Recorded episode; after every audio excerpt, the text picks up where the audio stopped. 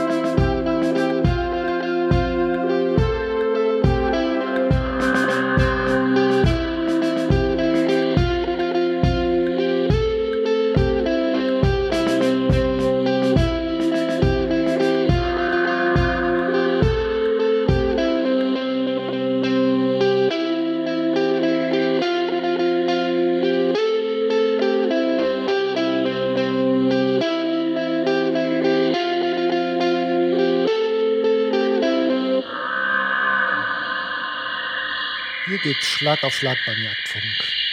Heute ist der 25. Februar 2014 und ich war schon wieder unterwegs, dank Bernd Wollin, der mich mitgenommen hat nach Menden ins städtische Forsthaus. Ähm, dort fand eine Waldkonferenz statt, in der es um saure Böden ging und dieser Säuregrad, also den pH-Wert, galt es zu korrigieren. Und da handelt man in deutschen Wäldern mit Kalk. Da geht es um Industrien und Arbeitsplätze und Interessen und Naturschutz und letztlich auch um den Lebensraum für Wildtiere. Und Grund genug, da mal vorbeizuschauen, mal zu sehen, wer sich da tummelt und was die einzelnen Menschen von sich zu geben haben. So also wie jetzt wiederholt bei den Live-Berichterstattungen direkt in die Aufnahme. Bis später.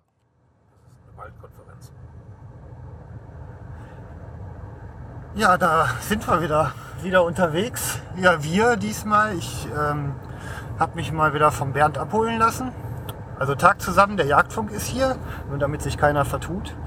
Und wir sind gerade auf dem Weg auf den letzten Kilometern ins Sauerland nach Menden. Und zwar gibt es da eine Veranstaltung, die heißt Bernd, wie? Die heißt, ähm, das ist eine Waldkonferenz und Waldschäden und Kompensation von belasteten Waldböden ist das Thema. Ja, und ähm, der Veranstalter steht ja auch noch in deinem iPhone? Ja, aber ich muss gerade auf die Straße gucken. Ach, Anfänger.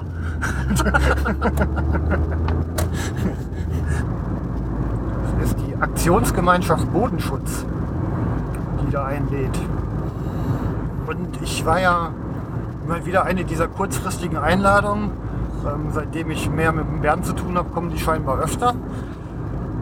Ähm, ich war ja ganz angetan. Es gibt nämlich einen Rundflug mit einem mediengerechten Helikopter. Das sind so die kleinen Privilegien, die man genießen kann.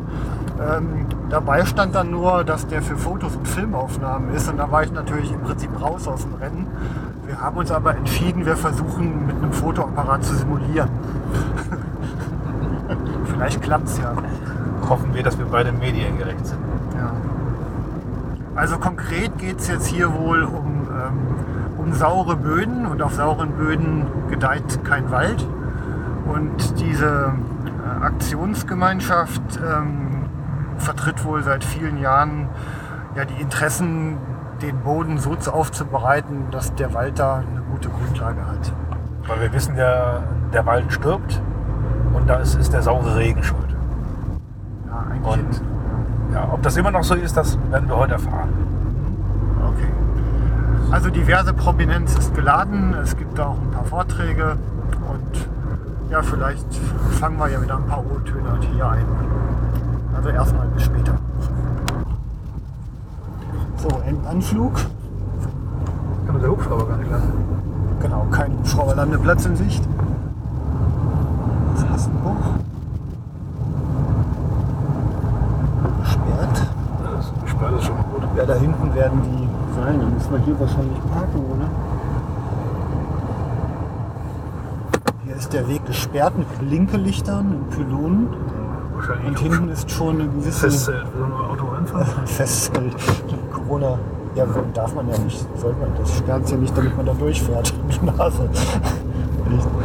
Nach der erfolgreichen Parkplatzsuche sind wir dann einen kleinen Weg entlang gegangen, am Forsthaus der Stadt Menden vorbei. Rechte Seite ein Waldrand, auf der linken Seite eine etwas größere Wiese, die auf der gegenüberliegenden Seite wieder von Wald eingerahmt wurde. Die Wiese wurde als Hubschrauberlandeplatz genutzt. Da standen zwei Hubschrauber, einer zum Transport von Publikum geeignet, der andere bereits angeschirrt mit einem, naja, nennen wir es mal Trichter, also mit einem Geschirr, um Kalk auf Wälder auszubringen. Und die Veranstaltung selber fand statt in einer Art kleinerem Festzelt. Nicht besonders viel Publikum, 30, 40 handverlesene Gäste. Und wir haben dann halt vorher noch ein bisschen, naja, uns warm gesprochen am Tisch. Ich habe auch bewusst jetzt mal das kleine Geplänkel drin gelassen, aber nutzt gerne mal die Kapitelmarken. Da gibt es wohl hier und da mal Probleme mit. Dann könnt ihr halt direkt in die Gespräche hineinspringen und habt dieses Atmosphärische dann halt ausgespart. Aber jetzt erstmal viel Spaß und weiter geht's.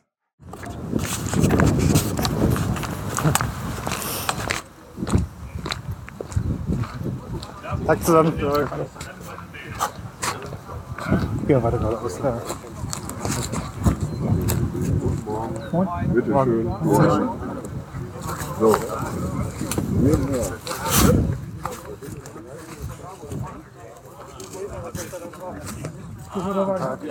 Ja, Maurice.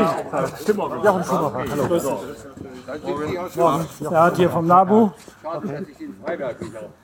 Dr. Leube, der da fast Diplom ist. äh, Charles Schirmbeck, Wirtschaftsrat, Präsident. Ja, Müller, rechts hier neben. Leute gegeben, die mir jedenfalls Junge Kaukau-Gemeinschaft, Lendrup, Schutzgemeinschaft Deutscher Wald, der Stamm, frühere Revierförster da hinten, Förster Basse, der Äußerste, Jochen Schumacher. Jungjäger, Ach so, alles klar. Ja. Yacht und Huhn. Ich bin der hier. Schön.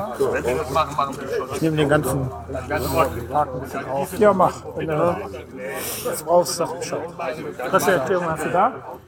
Wenn du das runterladen willst, gibt heute noch äh, 14 Uhr was über OTS raus. OTS heißt, Original-Tech-Service von dieser DPA-Tochter. okay, ich bin ja nur Laie.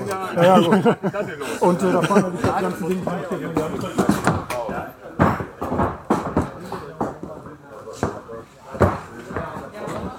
Ah ja, danke schön.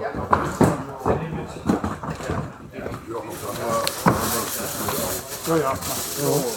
Das ist äh, von der Heliforst. Jochen Schumacher, Tag. Er macht den Yachtfunk. Er ist hier für, für die Ausbilder Jungjäger und Kontaktesel für die künftigen Waldbesitzer. Ja, vielen Dank. Ich habe auch noch ein bisschen Infomaterial. Kannst du hier ja, Hier kannst du so ein Tütchen Kalk mitnehmen. Tütchen Kalk. Und äh, Hasenwiese streuen. Können wir das mit dem Hubschrauber nicht regeln, dass der drüber fliegt? Ja, die ist gerade erst gekommen, der Pressehubschrauber. Nein, über, über die Hasenwiese. Ja, gut. Hab ich schon gemacht, oben beim Kreuzen bin ich da gelandet. Gab natürlich riesen Ärger. Nicht? Ich musste dann eine, eine, eine Landegenehmigung haben. Musste dann ja was wie eine Benzinpumpe nicht wahr? Und dass die Benzinpumpe plötzlich dann wieder ging, wenn die Kinder im Hubschrauber saßen. Aber mit Hämmerchen vorklopfen, Dann geht das. Oben am Sportplatz rumgedreht und dann Neckenheim, Rheinbach. Drachenfels wieder zurück. Ne? Geht wieder der Hubschrauber.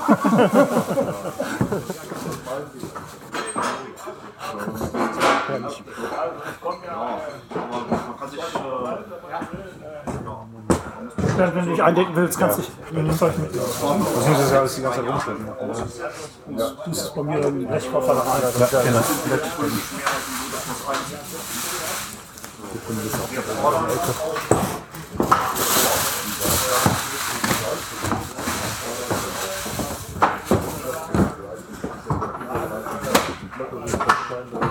dürfen sich gerne bedienen. Kaffee, was trinken, was Kaltes?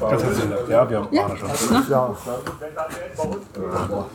Kaffee trinken ist eigentlich immer gut. Ne? Haben Sie uns das Statement mitgebracht oder machen wir das aus dem Ärmel? Dann sage ich mir, bis auf einen hat das keiner. Jetzt, jetzt, am Samstag hatte ich, saß ich auf heißen Kohlen, weil wir sagten, ja, es wird dann wohl. Heute Morgen kam dann einer an und sagte dann, ja, äh, soll ich zu Hause liegen. Schaffen wir aber. Ganz so schwierig. Er hat sich schon ein paar Mal gemacht. Ich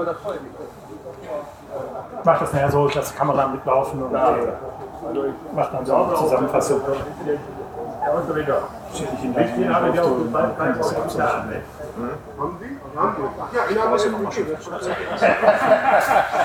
Bundesstaat auch. Wenn die Bundesländer so viel Geld als Bundesländer hätten, wie ich besorgt habe, wären wir auch schon ein bisschen weit. Das ist aber kein Kalkhubschrauber, ne? oder? Ja. Oder wie? Der Hubschrauber ist jetzt kein Kalkhubschrauber. der ja nicht. Nee, der haben wir die zweite Maschine. Steht hier in der Ecke, wenn er da noch steht. Äh, da haben die Medienvertreter die Möglichkeit, Fotos zu machen, Videoaufnahmen mitzufilmen. Oder geht er dann gleich hier auf Markant gegeben. Der hat extra das Fenster, damit wir auch ordentlich auf Foto machen können. Diese ausgewölbten Dinger. Wir fangen ja mit 11 an, oder? Soll ich erstmal ein paar Brötchen einholen? Hallo? Fertig, vorher. Jochen, ja. Wer ist denn aus Polen jetzt gekommen? Der Schorse. Hier, hier. Ja, die sind gerade unten am Landeplatz. Und die zurück. Warum nicht? Ja, Termin muss hier viel bezahlt, aber wenn ich das ist, können wir auch nicht alles schlau machen. Wenn er nicht hinkriegt, äh, wenn, der Braten da liegt, dann hat man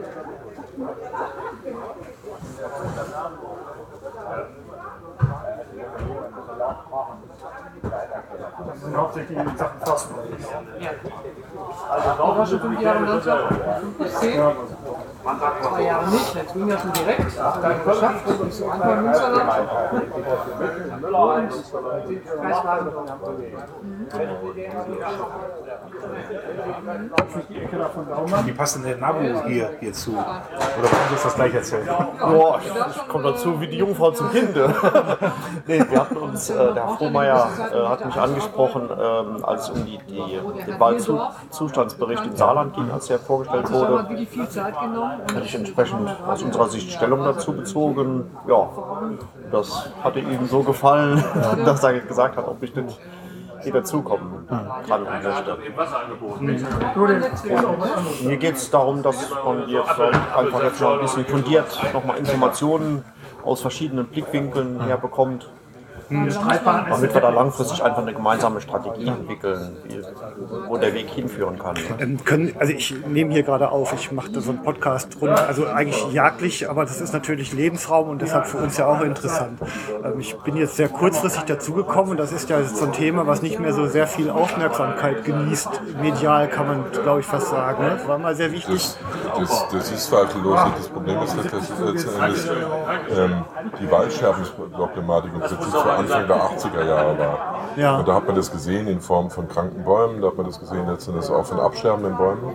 Und durch die an sich durchgreifende Luftreinhaltepolitik ist es im Prinzip so, dass man jetzt auf den ersten Blick nichts mehr sieht. Das heißt, die Luftreinhaltepolitik hat im Prinzip ähm, in den 80er Jahren bis Anfang der 90er Jahre deutlich Früchte getragen. Und da sieht man augenscheinlich letztendlich nicht mehr die kaputten Bäume, obwohl sie zweifellos noch da sind.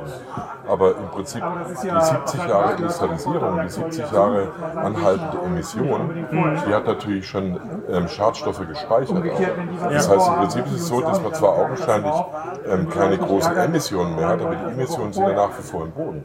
Das heißt, die Basensättigung, das ist ein Parameter für die Fruchtbarkeit der Böden, beziehungsweise auch für die, für die, ähm, für die Nährstoffversorgung der Böden, die ist nach wie vor in vielen, vielen Standorten, vor allem auf sehr armen Waldstandorten, dermaßen letztendlich an der Untergrenze, dass sich der Wald quasi gar nicht mehr selber helfen kann. Das heißt, wir reden jetzt eher von Regeneration, äh, Regenerationskalken als von Kompensationskalken, wie es früher gewesen ist. Äh, Kalken ist die einzige Maßnahme, die da durchgeführt wird? Oder Kalken ist die einzige Maßnahme, um Basizität ähm, auf natürlichem Wege in den Boden reinzubekommen.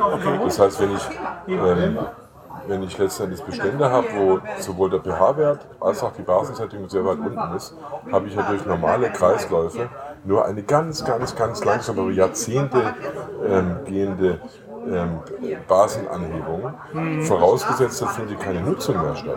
Ja, das heißt, wenn ich, wenn ich letztendlich doch eine sehr intensive Holznutzung habe, wo letztendlich ähm, Holz, wo, wo Reisig, wo Hackschnitzel, wo im Prinzip bis zum letzten ähm, ähm, Stecken alles rausgeholt wird, entziehe ich natürlich dem Boden erhebliche Nährstoffe. Ja, okay. Und das ist im Prinzip so, dass man jetzt sagt, pass auf, wir haben ähm, viele Standorte, Buntsandsteinböden zum Beispiel, sind von Haus aus sehr, sehr verarmte Standorte. Und die werden jetzt, oder die sollten vornehm gekalkt werden. Das heißt, die Politik zieht sich da immer mehr aus der Verantwortung zurück, weil natürlich der Fokus auf ganz andere Sachen ist, als der eigene Boden ist und das darunterliegende Wasser vor allem. okay. Also ich sag mal, die, also ich, ich bin da jetzt wirklich Laie. Und ähm, die, die Waldnutzung ist doch eigentlich der Regelfall in, in Deutschland, oder? Also das, ich, ich meine so irgendwie Quoten von jenseits 90 Prozent von Wirtschaftswäldern. Also Also wir haben im Prinzip, je nachdem wie viel zuwächst, ähm, pro Jahr ein Hektar ungefähr eine Nutzung zwischen 8 und 12 Festmeter ähm, pro Jahr. Ja, also ich mal auf die Fläche bezogen kann man sagen, wie viel 97 Prozent Wirtschaftswald. 97 Prozent Wirtschaftswald. Also, Wobei der Wunsch zweifelsohne ist, dass Standorte aus der Nutzung rausgenommen werden. Das heißt, im Prinzip ist die Idee, die sowohl auch vernünftig ist, eben zu schauen, was macht die Natur, wenn keine Prozesse mehr von Menschen eingesteuert werden. In Form von Nationalparken, in Form von Urwäldern, in Form von, von Naturreservaten, Bannwäldern, ähm, Flächen, die außerregelmäßiger Bewirtschaftung sind. Da sieht man auch wirklich mal, was der Mensch ähm, durch die Nutzung erstes mal angerichtet hat, beziehungsweise was der Mensch auch für Lebensräume ähm, entzogen hat. Ja? Also ich war vor zehn Jahren in, im Böhmerwald, da hat der Fürst Schwarzenberg Urwälder eingerichtet. Wenn Sie sehen, dass da vor 160 Jahren ein, ein Waldeigentümer schon mal gesagt hat, bei mir kommt ein, keine einzige Axt mehr rein. Und wenn ich sehe, wie da der Wald aussieht nach 160 Jahren, ohne dass da ein Mensch drin ist, das ist unglaublich. Es ist, es ist eine Mischung aus Leben und Tod, dass Sie unglaubliche Waldbilder sehen, wo Sie Verjüngung sehen, wo Sie Altbestände sehen, wo Sie Totholz sehen, wo Sie, wo Sie ein, eine unglaubliche Lebensvielfalt sehen. Und da ist, denke ich, auch in den letzten 100 Jahren von Menschen auch Raubbau gemacht worden. Und das ist natürlich auch in den letzten 100 Jahren ähm, auch zum Teil ähm, ein Waldbau gemacht worden, der nicht unbedingt zielführend ist. Ich meine, die Fichte ist der Brotbaum äh, der Forstverwaltung gewesen. Schnell wachsen, bringt gutes Geld. Und es ist auch legitim, die Fichte da, wo sie hingehört, anzubauen. Aber im Prinzip ist der Lebensraum oder ist das, was, was man will, aus Seiten der Forstverwaltung auch aus Seiten äh, des Naturschutzes sicherlich vielschichtige, ähm, verschiedene Altersstufen, verschiedene Wald, ähm, also Bestände. ich sag mal, dass man, wenn man jetzt sag mal, einen Quadratmeter Boden in diesem Land besitzt, den irgendwie bewirtschaftet, um ihn überhaupt behalten zu können, ist ja eigentlich auch ein legitimes Ja, Interessen. Ähm, die Frage, glaube ich, ist ja eher mehr, in, in welchem Umfang ich bewirtschafte und ähm, also wie stark ich eigentlich ausbeute. Also es gibt ja so eine alte, die Niederwälder kenne ich jetzt bei Niedecken in der Eifel, wo die Bevölkerung sich eigentlich immer Brennholz rausgeholt hat Genau. und wo eine 300 Jahre alte Eiche Genau. halt aussieht wie ein kleiner Busch Genau, letztendlich. genau.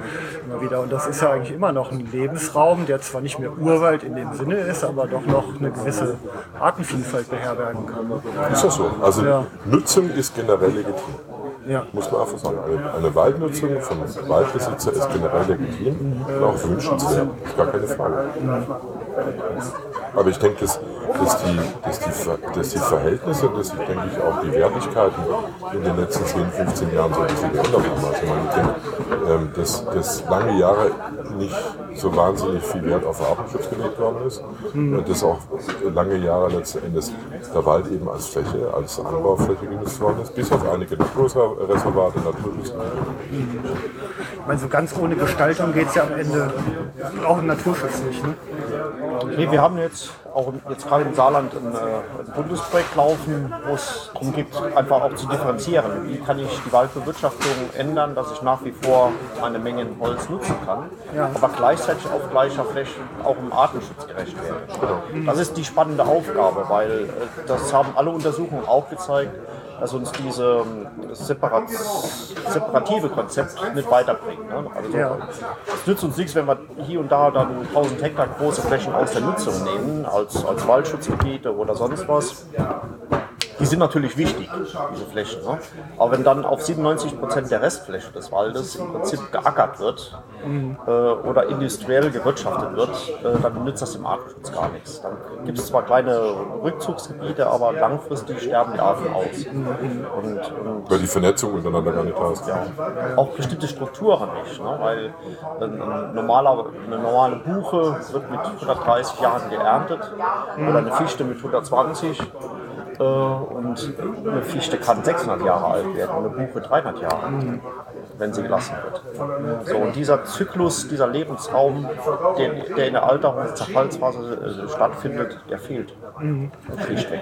Auf 97 Prozent der Waldfläche. Und wir haben ja in Brandenburg Flächen, das sind, das sind 80 Prozent junge Kiefernforste oder äh, in weiten Bereichen mit riesigen Fichten- oder glasigen Monokulturen. Das, das Wobei man natürlich nicht der aufpassen riesige, ja, wobei das nicht der, der, der Lebensraum ist, den, der hier natürlich vorkommen würde. Wobei man sicherlich, also speziell in Brandenburg, also wenn ich mir das angucke, da wird zum Teil gar nichts anderes mehr wachsen. Also wenn ich mir angucke, ähm, gerade um Berlin rum, ähm, in den Sandkisten drin, da gehört die Kiefer hin. Da wächst die seit 40 Jahren. Ja, ja, klar. Ist so. Da wächst eh nichts zu. Und das heißt also, da habe ich dann im Prinzip Zuwächse im Jahr, die liegen irgendwo bei 4, 5 ähm, äh, Festmetern Hektar, äh, weil quasi gar keine Feuchtigkeit sind. Das heißt, äh, wenn ich mir angucke, was der Harzfeld quasi drumherum hat um Berlin, da hat er 7000 Hektar.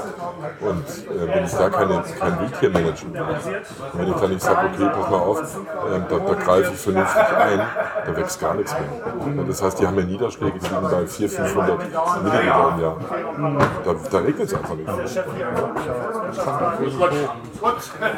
Ja, ist ein interessantes Feld. Also ich lasse heute die Aufnahme mal so mitlaufen. Ich mache immer so ganz lange Sendungen. Ähm, die werden gerne auch mal drei Stunden lang. Und, äh, ähm, können Sie noch eben kurz sagen, wer Sie sind und was Sie so tun?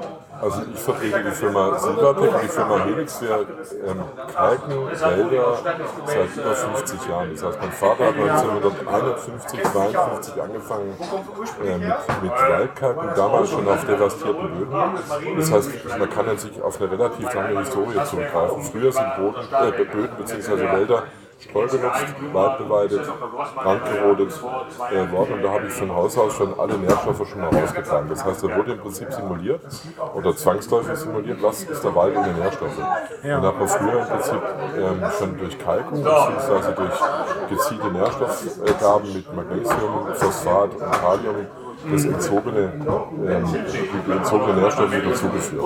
Okay. Also die Kalkung gibt es im Prinzip seit 60 Jahren. Okay, ja, dann liegen ja auch schon gewisse Erfahrungswerte Da liegen vor. Ne? zum Glück Erfahrungswerte vor, ähm, die, die einem auch sagen, was passiert mit Flächen, die beispielsweise ähm, in den 60er Jahren gekalkt waren. Das war also für den Dr. von Weber, den anerkannten Forstwissenschaftler, ähm, auch ein, ein Parameter, zu sagen, was ist mit einem Bestand passiert, der vor 50 Jahren gekalkt worden steht er im Verhältnis zu ungekalkten Flächen im, im Emissionsstress besser da, Bestand besser da. Okay. Und Sie waren vom NABU, ne? Ja, Helmut Hart ist mein Name. Äh, Vom Saarland, oder? Hm, NABU Saarland. Okay, ja, Saarland, ja. Muss ja immer dokumentieren. Ich war letzte Woche irgendwie die, Jungfrau zum Kind auf einmal im Düsseldorfer Landtag dabei bei so einer Plenarsitzung.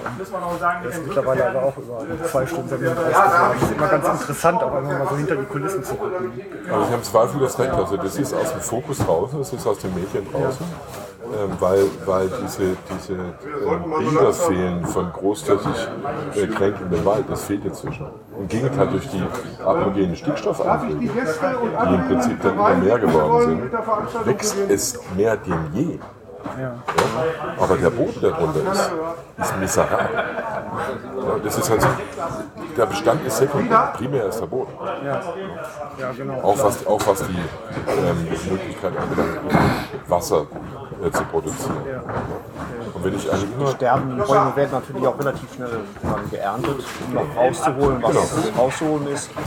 Und dieses, äh, es ist ein schleichender Prozess. Ne? Das ist ja nicht von heute auf morgen ist auf einmal der Baum tot, also flä flächenhaft, äh, sondern es ist ein schleichender Prozess und da versucht man natürlich als Forstwirt auch immer rauszuholen, was ein Kränk ist. Ne? Davon lebt man als Forstwirt eben. Ne? Wobei, das- wobei das aber auch ähm, Freude und Leid ist. Ich meine, die Forstverwaltung war immer sehr gründlich. Und bevor ich was stehen lasse, es sieht irgendwie nach nichts aus, ja, hat das immer Und damit ein Lebensraum. ja, Das heißt, das Waldbild würde mit Sicherheit in Deutschland ganz anders aussehen, wenn die, wenn die Bäume, die damals emissionsgeschädigt waren, das alle noch stehen lassen. Jeder den ersten Und das Biotop würde anders aussehen. In dem Bereich. Da hätte ich zweifellos ein bisschen mehr Totholz und zweifellos auch das eine oder andere mehr an in Anführungszeichen Artenvielfalt, aber das hört der Waldbauer nur bedingt. Ja, das sind ja die interessanten unterschiedlichen Interessen, die da reinspielen. Was macht der Jagdfunk bitte, wenn ich fragen darf? Also ich mache Podcast. Das ist im Grunde Radio im Internet. Ich produziere immer ein Experte eine Sendung. Das ist so das Standardformat.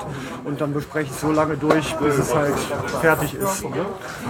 Und ähm, das steht dann im Internet. Man kann sich halt auf Smartphones oder iPods runterladen. Und halt zum Beispiel beim Hubschrauberfliegen kann man es dann hören. Okay.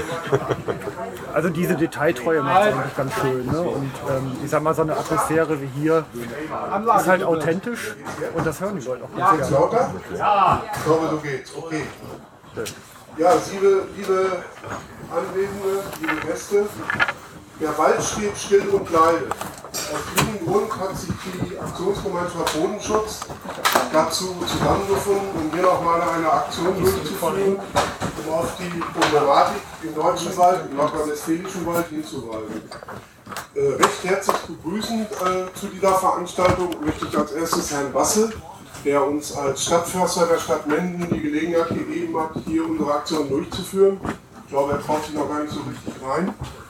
Des Weiteren begrüßen möchte ich Frau Watermann-Krass, Mitglied des Agrarausschusses hier in Nordrhein-Westfalen, Herrn Georg Schirnbeck, Präsident des Deutschen Forstwirtschaftsrates. Er hat extra den langen Weg aus Osnabrück gewählt, um hier teilnehmen zu können. Schönen Dank dafür. Den weitesten Weg allerdings hier zu uns hatte Herr Hart vom NABU des Landesverbandes Saarland. Dann möchte ich herzlich begrüßen Herrn Dr. Leube, inzwischen im Ruhestand. Er war lange Jahre Mitarbeiter bei der Sächsischen Forstlichen Versuchsanstalt, beziehungsweise jetzt bei der Geschäftsführung in Graupa, dort in dem Bereich Bodenkunde, Pflanzenernährung. Weiterhin begrüßen möchte ich Herrn Gerhard Nahnruf vom, von der Schutzgemeinschaft Deutscher Wald, Landesverband Nordrhein-Westfalen, Herrn Freier von Wrede, seines Zeichens Vertreter des Waldbesitzerverbandes in Nordrhein-Westfalen und später dazu stoßen wird noch Herr Schick, Mitglied des Landtages und nicht vergessen, Entschuldigung, Frau Blask, Sie haben auch noch den Weg zu uns gefunden. Freut mich, dass Sie auch hier an der Veranstaltung teilnehmen. Bitte? Auch Mitglied im Agrarausschuss. Ach so, Entschuldigung. Ja. Ähm, Herr Basse wollte ursprünglich kurz das Revier einmal vorstellen. Ich weiß nicht, ob er jetzt anwesend ist. Ich glaube, er steht draußen. Nein, ist nicht hier. Ist nicht da. Der okay. der Bürgermeister. Ach so, alles klar. Äh, Frau Watermann-Krass, Sie hatten sich bereit erklärt, zu unserer Veranstaltung heute hier ein paar Worte zu sagen. Wenn ich Sie einmal hier zum Podium bitten dürfte.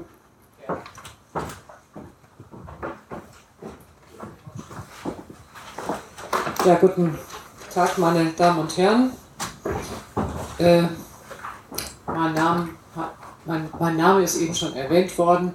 Ich bin äh, die zweite Legislaturperiode im äh, Umweltausschuss und habe in dieser Zeit auch schwerpunktmäßig mich mit der Forstwirtschaft beschäftigt. Und äh, ich muss sagen, mittlerweile habe ich ja auch schon Herzblut in der Sache entwickelt. Das braucht ja eine gewisse Zeit, bis man alle kennt, dass man weiß, wer spricht für was.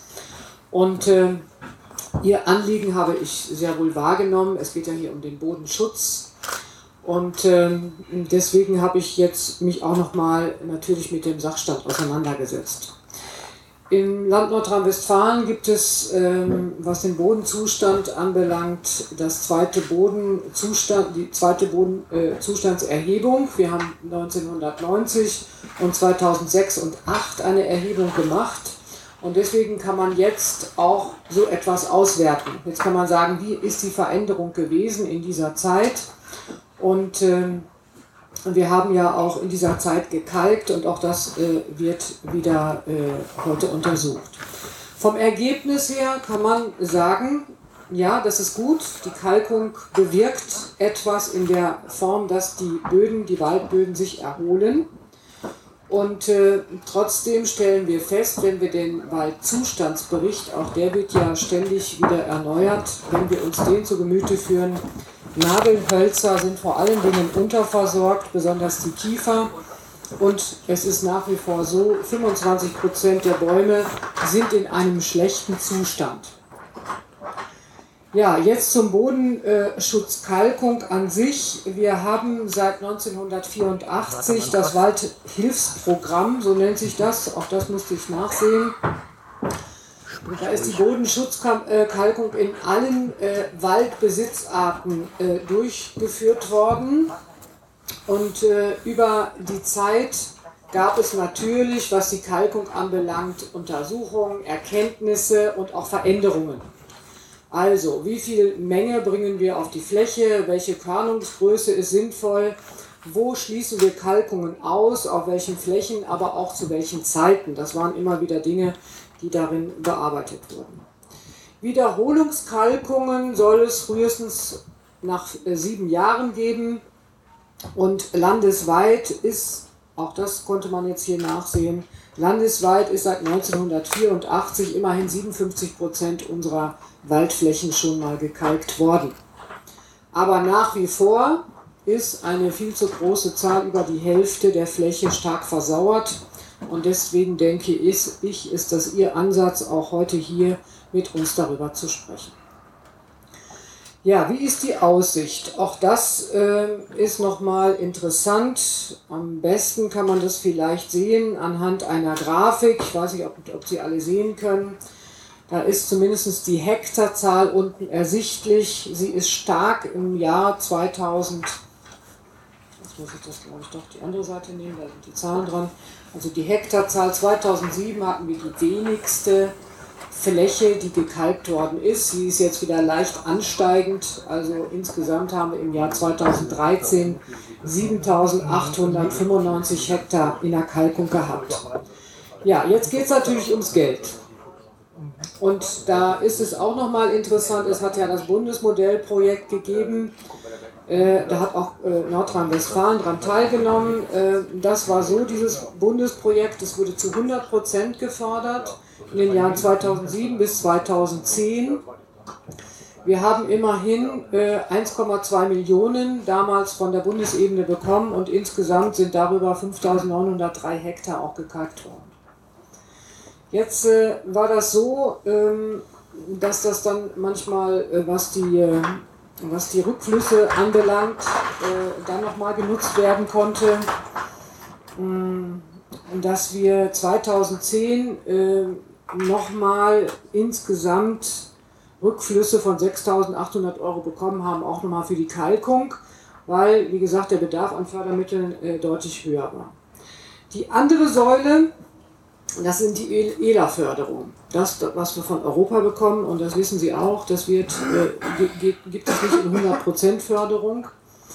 Und ähm, da war auf einmal das Problem, dass wir 2013 eine über 100%ige Steigerung an äh, Anmeldungsflächen hatten. Da kann Politik nicht darauf reagieren und wir konnten auch deswegen nicht reagieren, weil der ELA-Bereich, die Förderperiode des ELAs jetzt ausläuft. Wir haben jetzt die neue Förderperiode. Das Land Nordrhein-Westfalen ist selber zuständig, äh, wie sie diese Mittel in dem Bereich verteilt, zu welchen Zwecken. Und da denke ich, liegen Sie mit Ihrer Veranstaltung genau richtig. Da sind wir nämlich jetzt gefordert. Ich denke, bis zum Sommer werden wir Bescheid bekommen, also einen Vorschlag aus dem Ministerium, in welcher Form das gehen soll. Also, größenordnungsmäßig war das immerhin mh, hm, Anträge für 13.735 Hektar. Das ist natürlich jetzt eine ganze Menge, aber man kann auch dazu sagen, Anträge, die jetzt vorliegen, da werden wir uns bemühen, auch bis zum, äh, sag ich mal, in diesem Jahr, wenn die Förderperiode jetzt bereitgestellt wird, dass wir sie nach und nach abarbeiten. Ja, es steht fest, Ziel muss sein, gesunde, produktive Wälder auf der gesamten Fläche.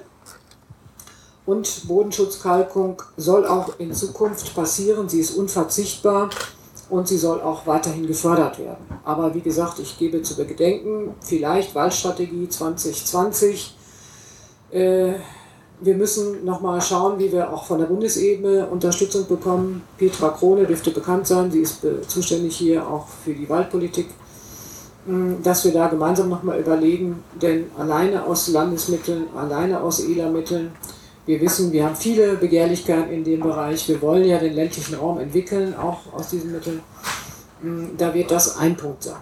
Aber wie gesagt, wir haben es im Blick. Es bringt was, es ist richtig, es ist gut, wir wollen es weitermachen. Über den Umfang, da müssen wir uns jetzt unterhalten. Herzlichen Dank.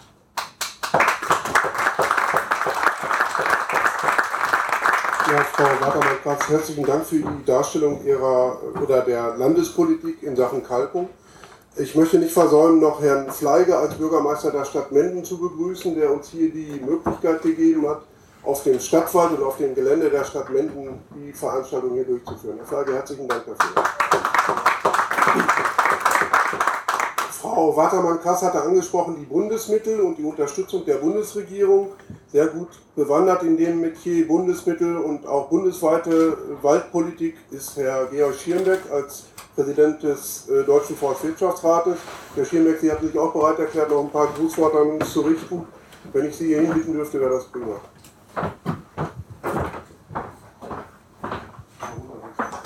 Ja. Ja, meine sehr geehrten Damen und Herren, liebe Freundinnen und Freunde des Deutschen Waldes.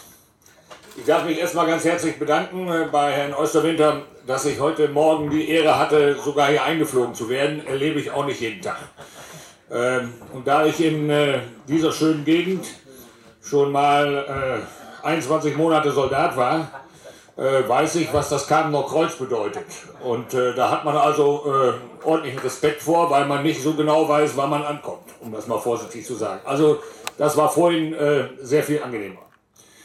Meine Damen und Herren, ich komme aus dem Landkreis Osnabrück. Dem einen oder anderen ist die Georgs Marinehütte vielleicht ein Begriff. Äh, Georgs Marinehütte, unser Stahlwerk, äh, hat natürlich etwas mit Bergbau zu tun. Und deshalb sage ich, das, was wir vor 300 Jahren äh, aufgeschrieben bekommen haben äh, von Herrn von Karlowitz. Äh, das hätte man auch äh, im Teutoburger Wald aufschreiben können. Auch mit den besonders negativen Auswirkungen, die der Bergbau eben auf die Forstwirtschaft gehabt hat. Äh, wenn man heute die Landschaft sich dort ansieht und ein Geschichtsbuch hat, dann weiß man auch, warum, wann, wie aufgeforstet worden ist. Also man könnte relativ gut an dem Waldbild auch die Geschichte nachzeichnen die höchste Erhebung oberhalb von Georgs Marienhütte ist der Dörenberg, ist 331 Meter hoch. Wenn ich in Bayern bin, dann fangen die immer an zu lachen. Und dann sage ich denen, äh, ich weiß, dass bei euch die Bäume so hoch sind wie bei uns die Berge, dann sind sie wieder gut zufrieden. Also das ist nicht so, das ist nicht ein Riesenberg, aber naja, wenn man das von der Nordseeküste aussieht, ist das äh, die erste natürliche äh, Erhebung.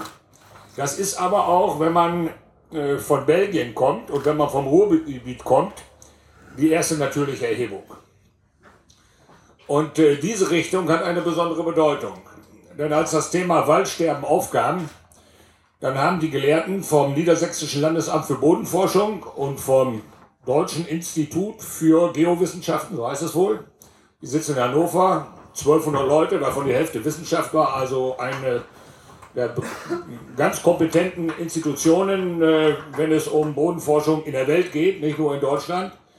Die haben festgestellt, dass auf dem Dörrenberg in 1 Meter Tiefe im Grundwasser 150 Milligramm Nitrat sind. So, jetzt behauptet keiner, dass da Gülle gefahren worden ist oder Überdüngung stattgefunden hat oder ähnliches. Das ist wissenschaftlich zweifelsfrei bewiesen. Da regnet die Luftschmutzfracht der belgischen Industriereviere, des Ruhrgebiets, aber auch die ganzen verkehrlichen Emissionen, die wir tätigen. Alles, was an Verschmutzung in der Luft ist, regnet dort ab an dieser ersten natürlichen Barriere.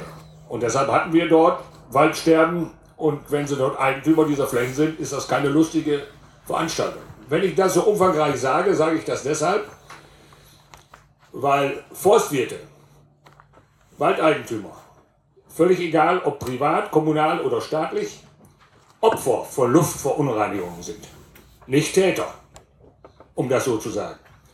So, es ist in der Zwischenzeit, muss man anerkennen, von allen Regierungen, die wir in den Ländern im Bund gehabt haben, äh, viel gemacht worden. Was vor allen Dingen wichtig war, ist, dass die Verschmutzung zurückgegangen ist. Also Großanlagenfeuerungsverordnung, Katalysator als zwei so besondere äh, Maßnahmen, die getroffen werden, haben erhebliches bewirkt. Aber machen wir uns nichts vor, so wie wir leben, wie wir leben wollen, äh, haben wir immer noch das eine oder andere in der Luft, was nicht lustig ist für unsere Wälder. So, also wenn, wenn man äh, sich Gedanken macht, wer ist hier Verursacher, wer ist hier Täter, dann kann, kann man deutlich sagen, wir sind Opfer als Forstleute. Und von daher kann man auch äh, ableiten, äh, dass der Staat, die Gesellschaft hier eine besondere Verantwortung hat. Und zwar geht es dabei nicht nur darum, dass unsere Wälder schön aussehen, denn äh, das, was wir betreiben, ist Forstwirtschaft. Das hat etwas mit Eigentum zu tun, das hat mit wirtschaftlichen Erträgen etwas zu, äh, zu tun. In aller Regel ähm, äh, ist es ja so, dass man zwei, drei, vier Generationen seinen Wald äh, pflegen, pflegen muss, seinen Wald äh, äh, begleiten muss, ehe man dann irgendwann ernten kann. So, das zu der äh, Ursache und Wirkung, die wir im Wald feststellen müssen. Dann ist gehandelt worden. Aber es ist immer das große Problem gewesen, jetzt von Bundesland zu Bundesland ein bisschen unterschiedlich. Äh, wie hoch waren die Fördersätze? Wir in Niedersachsen, aber auch in anderen Bundesländern hatten immer das große Problem, wenn wir Forstbetriebsgemeinschaften hatten, die in aller Regel dann äh, diese Waldkalkungsmaßnahmen organisiert haben, dass wir immer das Problem hatten, wer zahlt die Mehrwertsteuer. Bei dem, äh, was Frau äh, Watermann-Krass eben richtig äh, ausgeführt hat hier, dem Sonderprogramm, was wir dann initiiert haben, war es so, dass wir die Mehrwertsteuer das erste Mal dann auch da drin hatten. Die Forstbetriebsgemeinschaften in Niedersachsen waren alle schon mal eigentlich pleite, weil die äh, Mehrwertsteuer gezogen haben, wie das so in den Fachleuten sagen, ohne dass es durften. Dann habe ich mit dem Finanzamtsvorsteher von äh, Fechter, das ist der mit dem meisten Geld, da verhandelt. Und das gibt es manchmal, dass Leute Rückgrat haben. Dem habe ich gesagt, wenn Sie jetzt entscheiden, dass die Mehrwertsteuer von den Volksbetriebsgemeinschaften gezahlt werden muss, dann kann ich Ihnen sagen, sind alle in Niedersachsen auf einen Schlag pleite.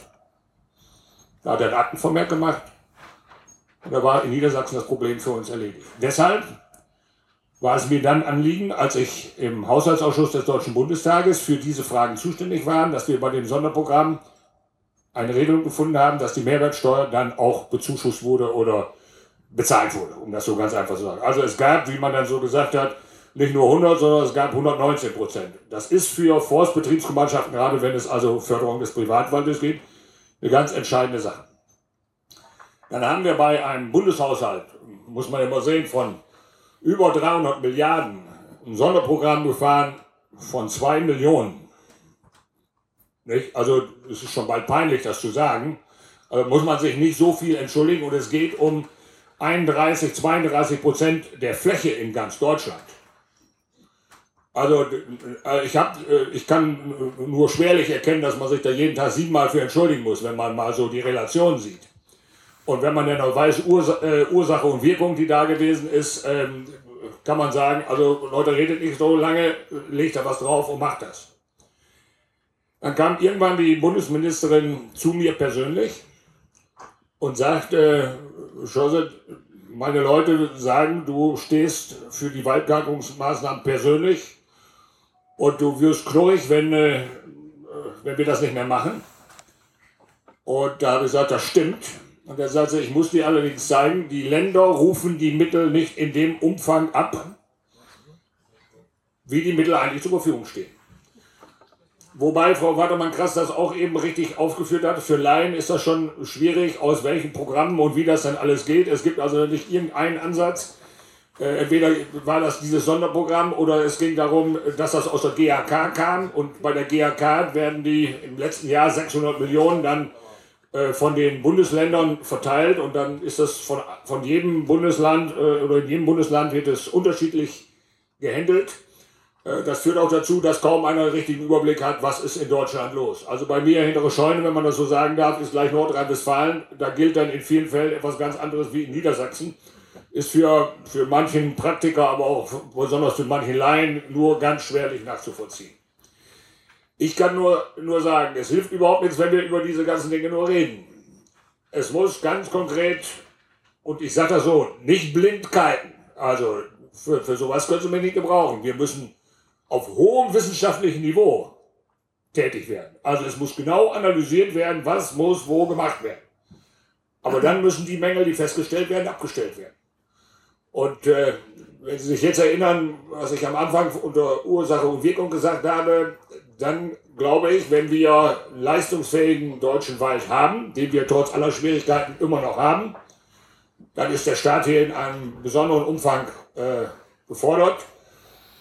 Was war eine sehr äh, konkrete und gute Aussage, die Frau Wartemann-Krass hier gemacht hat, ohne dass ich hier den, Schulmeister spielen darf und das zu bewerten darf. Aber äh, da ist äh, da Nordrhein-Westfalen schon auf dem richtigen Weg. Das ist in Nordrhein-Westfalen auch deshalb besonders wichtig, weil Nordrhein-Westfalen, viele wissen das vielleicht gar nicht, das Privatwaldbundesland ist. Also Privatwald spielt in Nordrhein-Westfalen eine, eine besondere Rolle.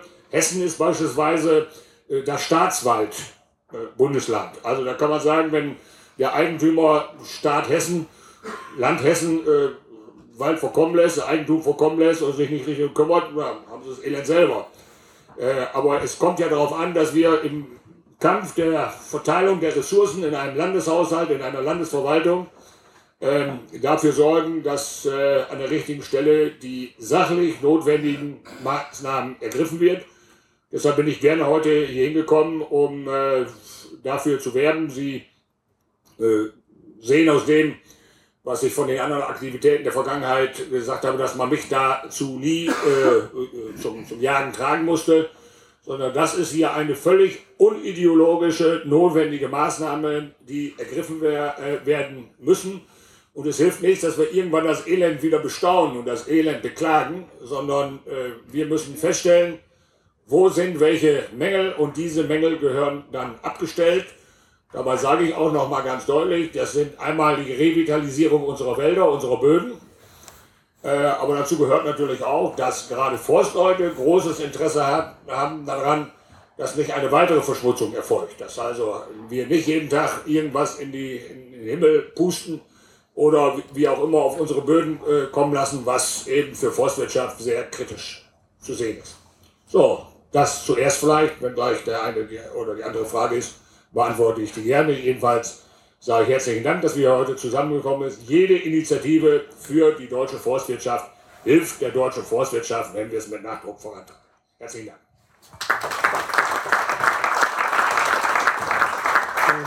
Herzlichen Dank für Ihre Worte, für die deutlichen Worte vor allen Dingen.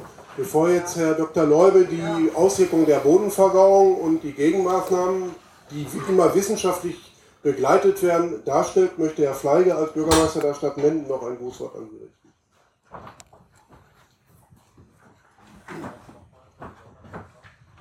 Meine Damen und Herren, wenn man als Bürgermeister sich in einem solchen Kreis von äh, speziellen Spezialisten, ich äh, sage das bewusst so, äh, bewegt, läuft man natürlich immer Gefahr, etwas blass auszusehen. Deshalb, äh, um das für mich zu vermeiden, will ich es auch kurz halten.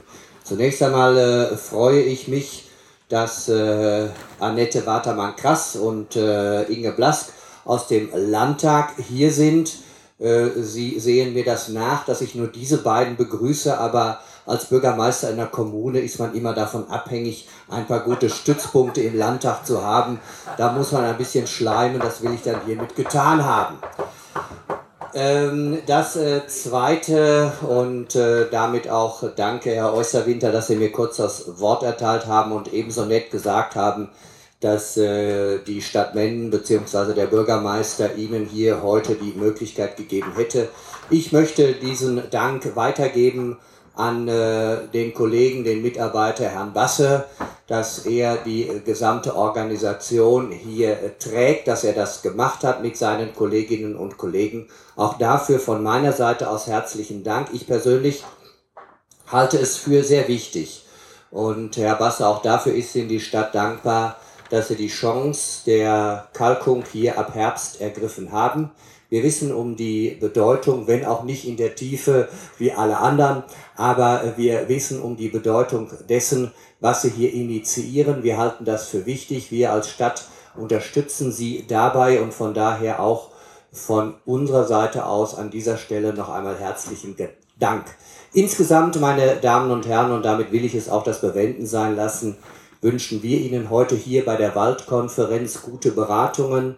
Vor allem, das lassen Sie mich auch mit etwas Stolz sagen, es gibt zwar eine Stadt in unserer Nachbarstadt, in unserer Nachbarschaft, die sich äh, gerne als Waldstadt bezeichnet, äh, aber ich darf, ähm, ich darf für Menden, äh, für Menden, wie sich das gehört, selbstverständlich in aller Bescheidenheit, den Begriff der Waldstadt genauso in Anspruch nehmen. Und wenn ich mir dann noch überlege, dass in den 70er Jahren es mal eine politische Initiative gab, die darauf abzielte, einen Teil des Stadtwaldes zu verkaufen und damit ein Sturm der Entrüstung in der Mendener Bevölkerung losbrach, was gleich dazu führte, dass eine zusätzliche Gruppe, lange bevor es Grüne gab, äh, schon eine Gruppe in Menden gab, die sich mit Vehemenz für den Stadtwald einsetzte und auch dafür, dazu beitrug, dass es eben diesen Verkauf nicht gab, sondern dass wir stolzer Waldbesitzer seitens der Stadt geblieben sind und dies auch, denke ich, in der Zukunft bleiben werden.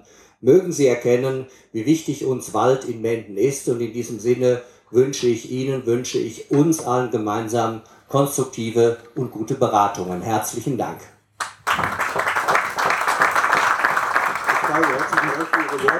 Jetzt möchte ich Herrn Dr. Leube hier aufs Podium bitten.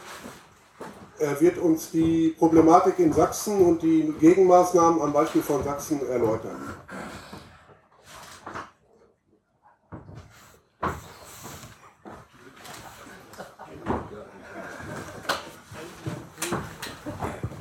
Meine sehr verehrten Damen und Herren, ich bin also aus Dresden hierher gekommen und das nicht als Ranggang zu den in Mitteldeutschland sehr beliebten Besserwissens, sondern um Ihnen vielleicht ein paar Gedanken und Argumente und Fakten in die Hand zu geben, warum, wie und mit welchen Resultaten wir in Sachsen gekalkt haben.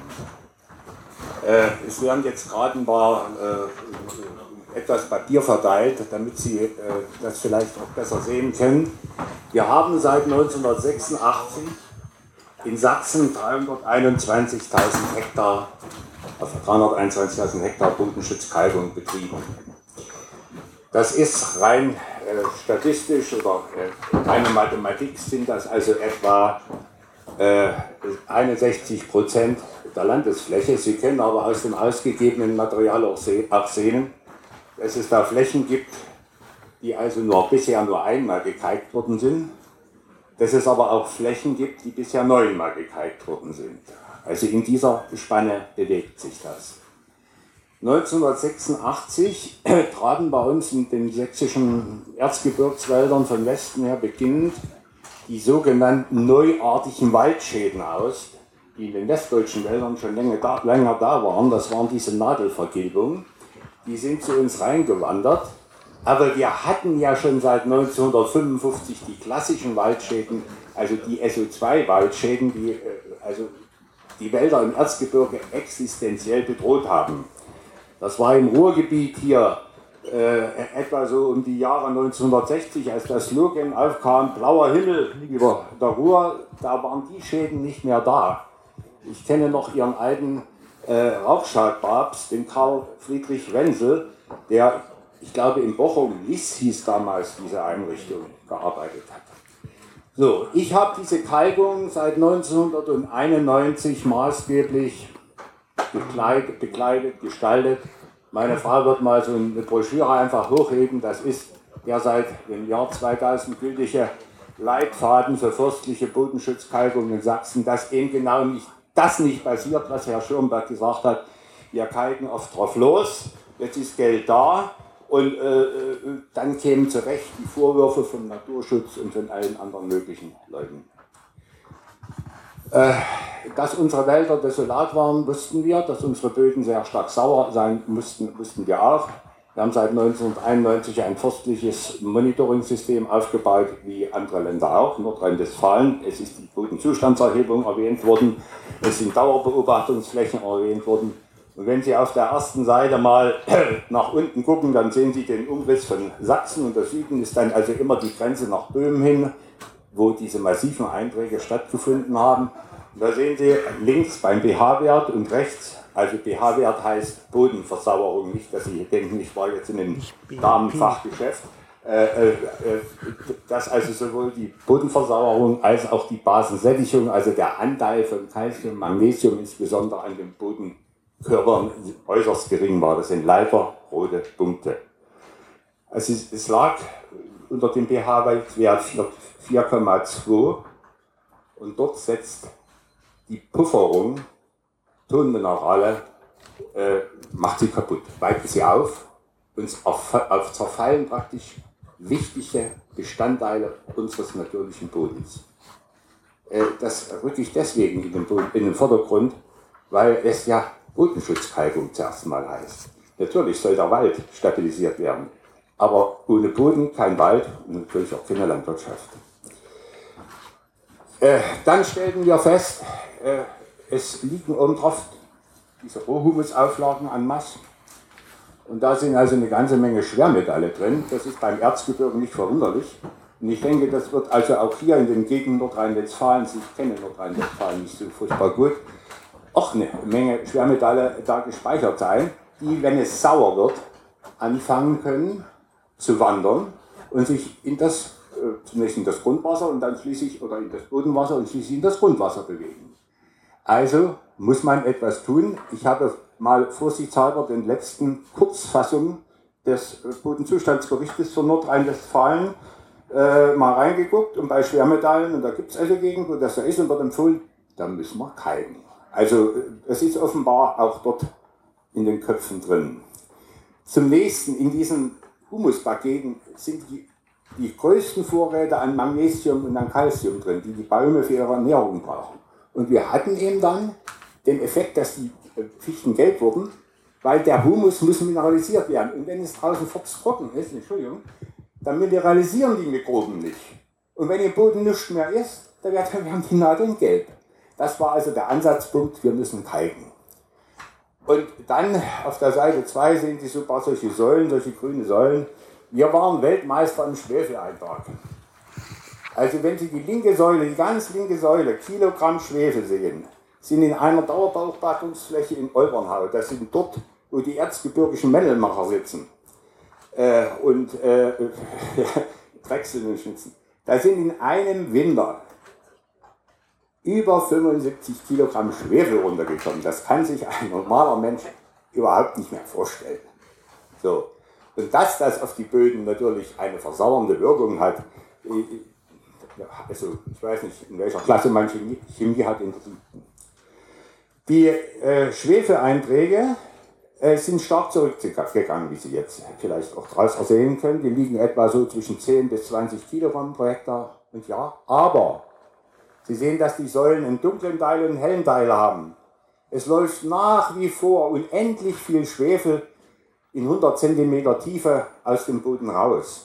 Also der Schwefel, der über Jahrhunderte weg gespeichert, gespeichert worden ist, wird jetzt mobilisiert und fließt raus. Was heißt das?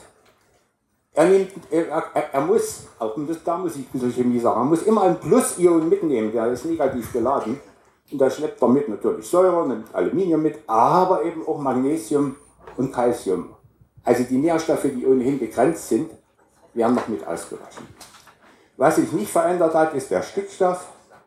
Äh, das sehen Sie auf der rechten Seite. Und dieser Stickstoffeintrag ist für mich ein, und der Klimawandel zur Wärme hin, ist für mich ein Grund, warum also die Bäume äh, im Moment sehr gut äh, wachsen. Und da könnte man das Bild bekommen, es ist eigentlich alles in Ordnung mit dem deutschen Wald. Aber wenn ich den Motor, Motor hochfahre durch den Stickstoff, brauche ich notgedrungen auch andere Nährstoffe.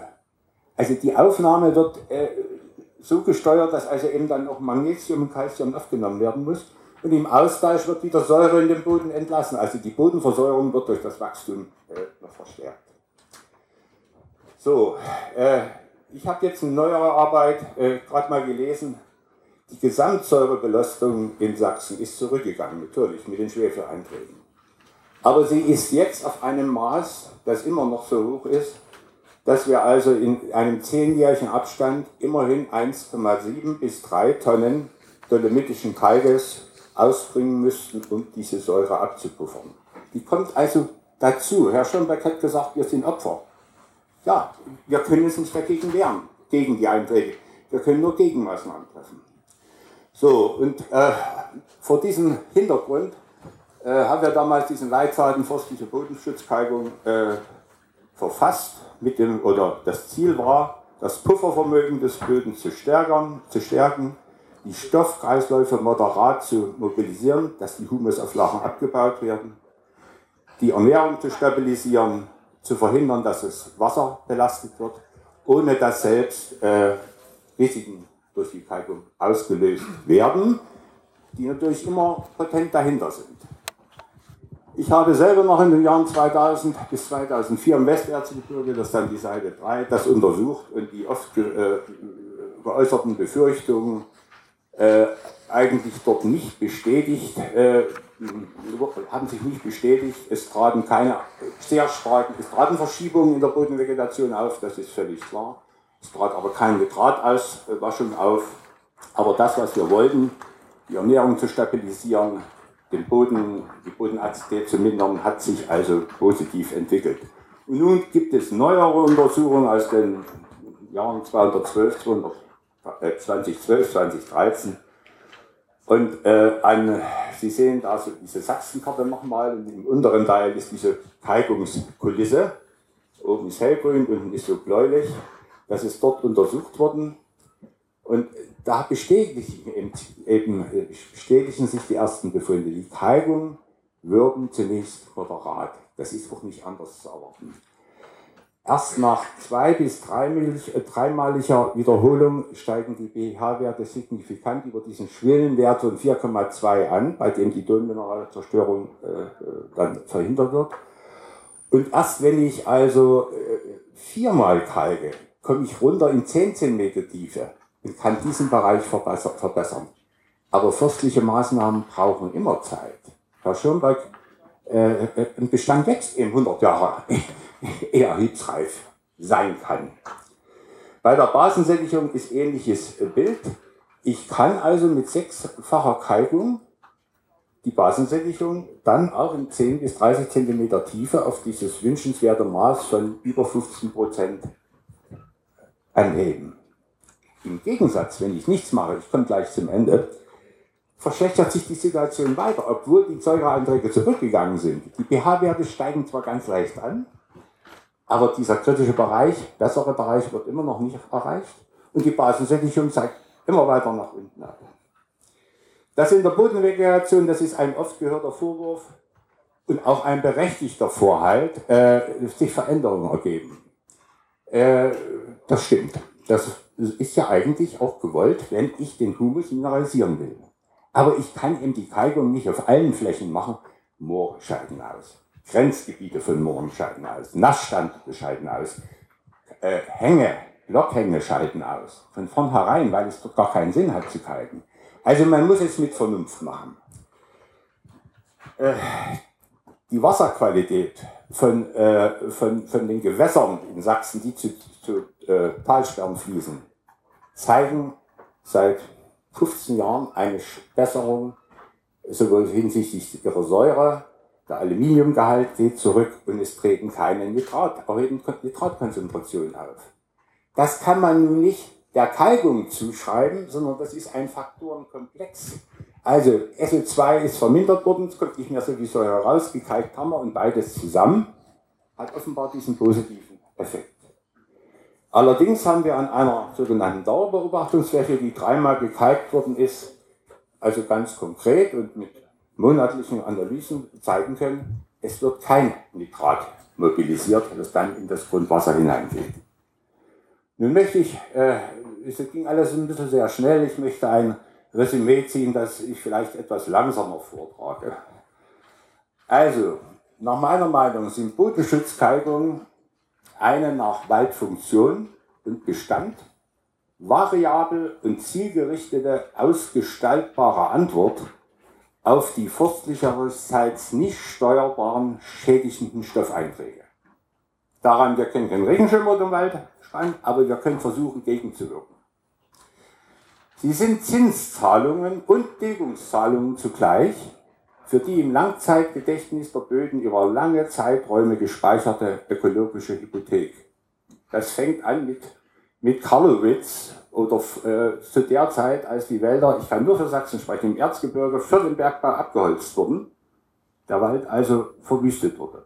Und dann kam der gute Kerl äh, Kotta und hat sehr wohl gesagt, wir müssen erstmal Fichte pflanzen, dass das dort steht, dann ändern wir das wieder. Das wurde dann nicht geändert. Aber dort fängt, spätestens dort fängt es an. Bodenschutzkalkungen sind Maßnahmen zur Minderung und Risiken der Gefahren, die daraus für Wald und Wasser und Bestand erwachsen und brauchen wie alle forstliche Maßnahmen Augenmaß, Stetigkeit und einen langen Atem.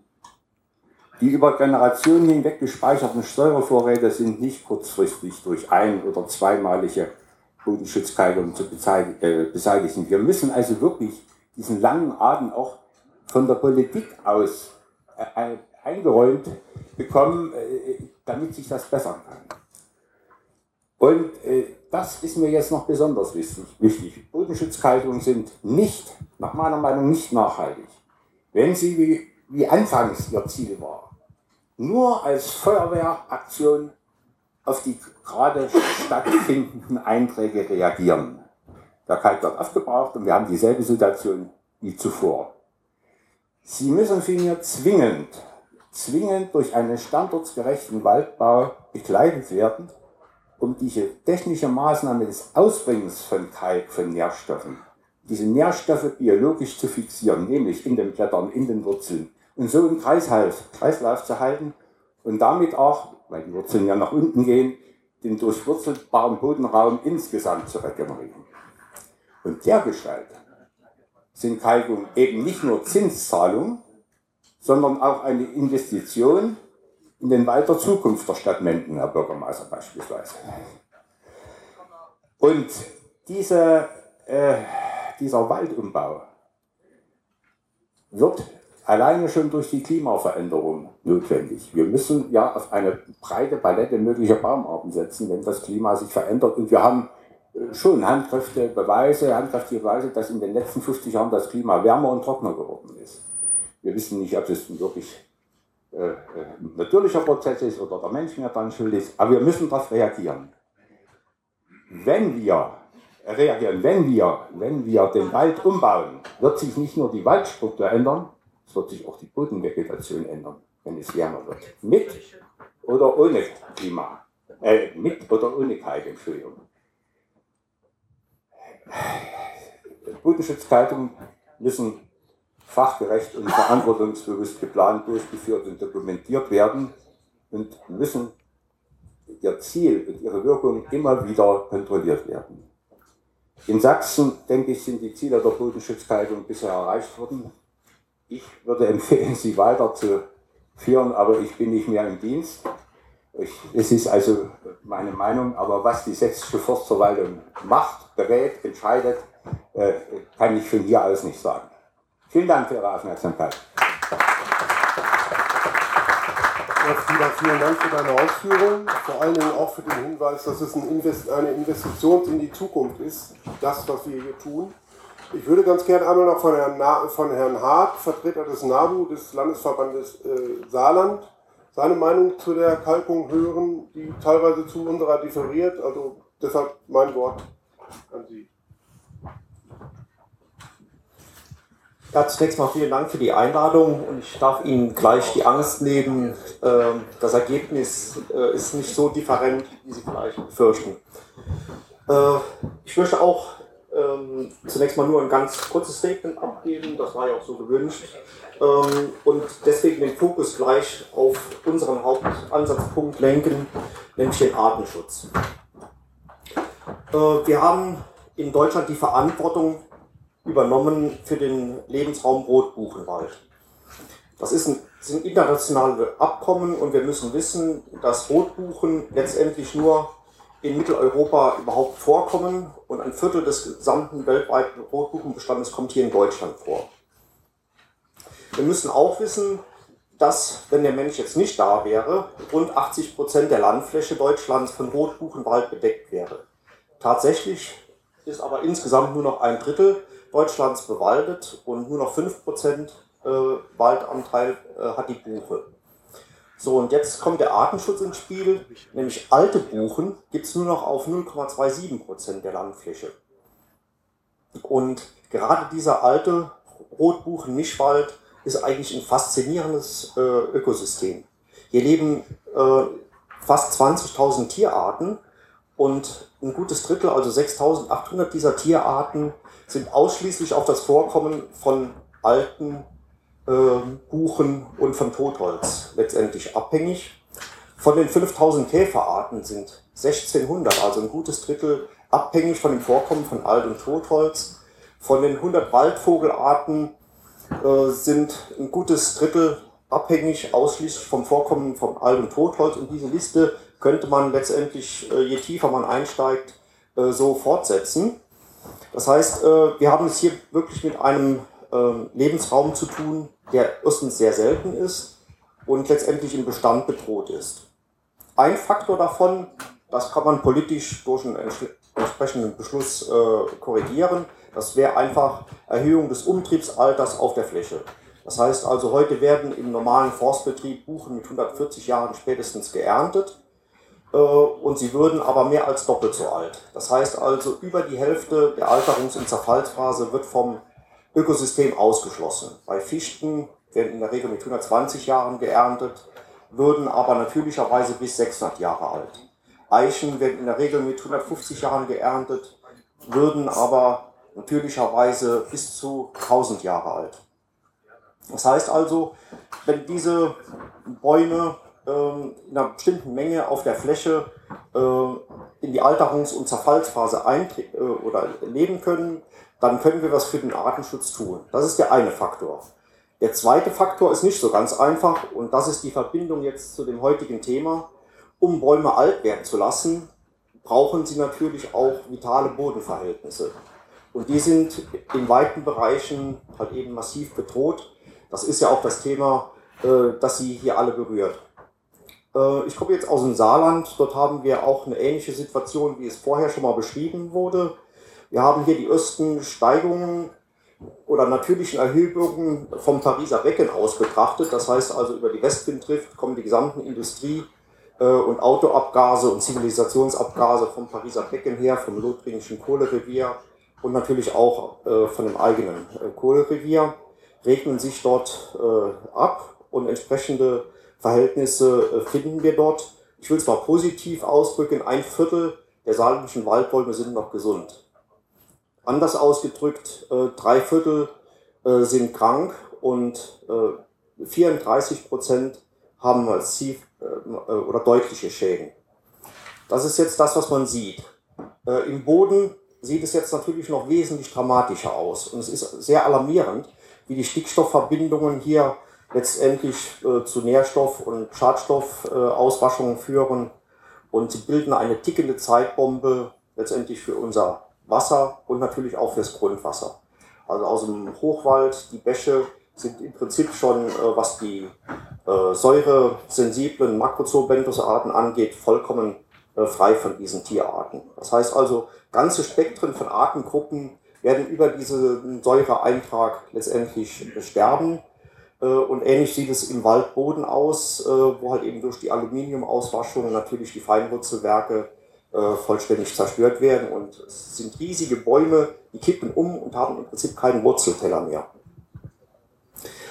Da es jetzt natürlich illusorisch ist, ähm, dass in den nächsten Jahren die Stickstoffeinträge ähm, eliminiert werden können, ähm, gibt es letztendlich nur noch ein Gegenmittel und das ist halt eben die Kompensationsbodenschutzkalkung, um diese Auswirkungen zumindest mal zu puffern.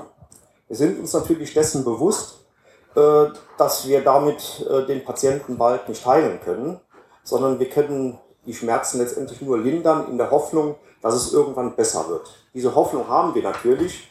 Wir haben ja die Anstrengungen der Luftreinhaltepolitik, was die Schwefel, Schwefeleinträge angeht, äh, die sind ja wirksam und gleiche Anstrengungen müssen wir jetzt ähm, angehen, was die Stickstoffverbindungen angeht.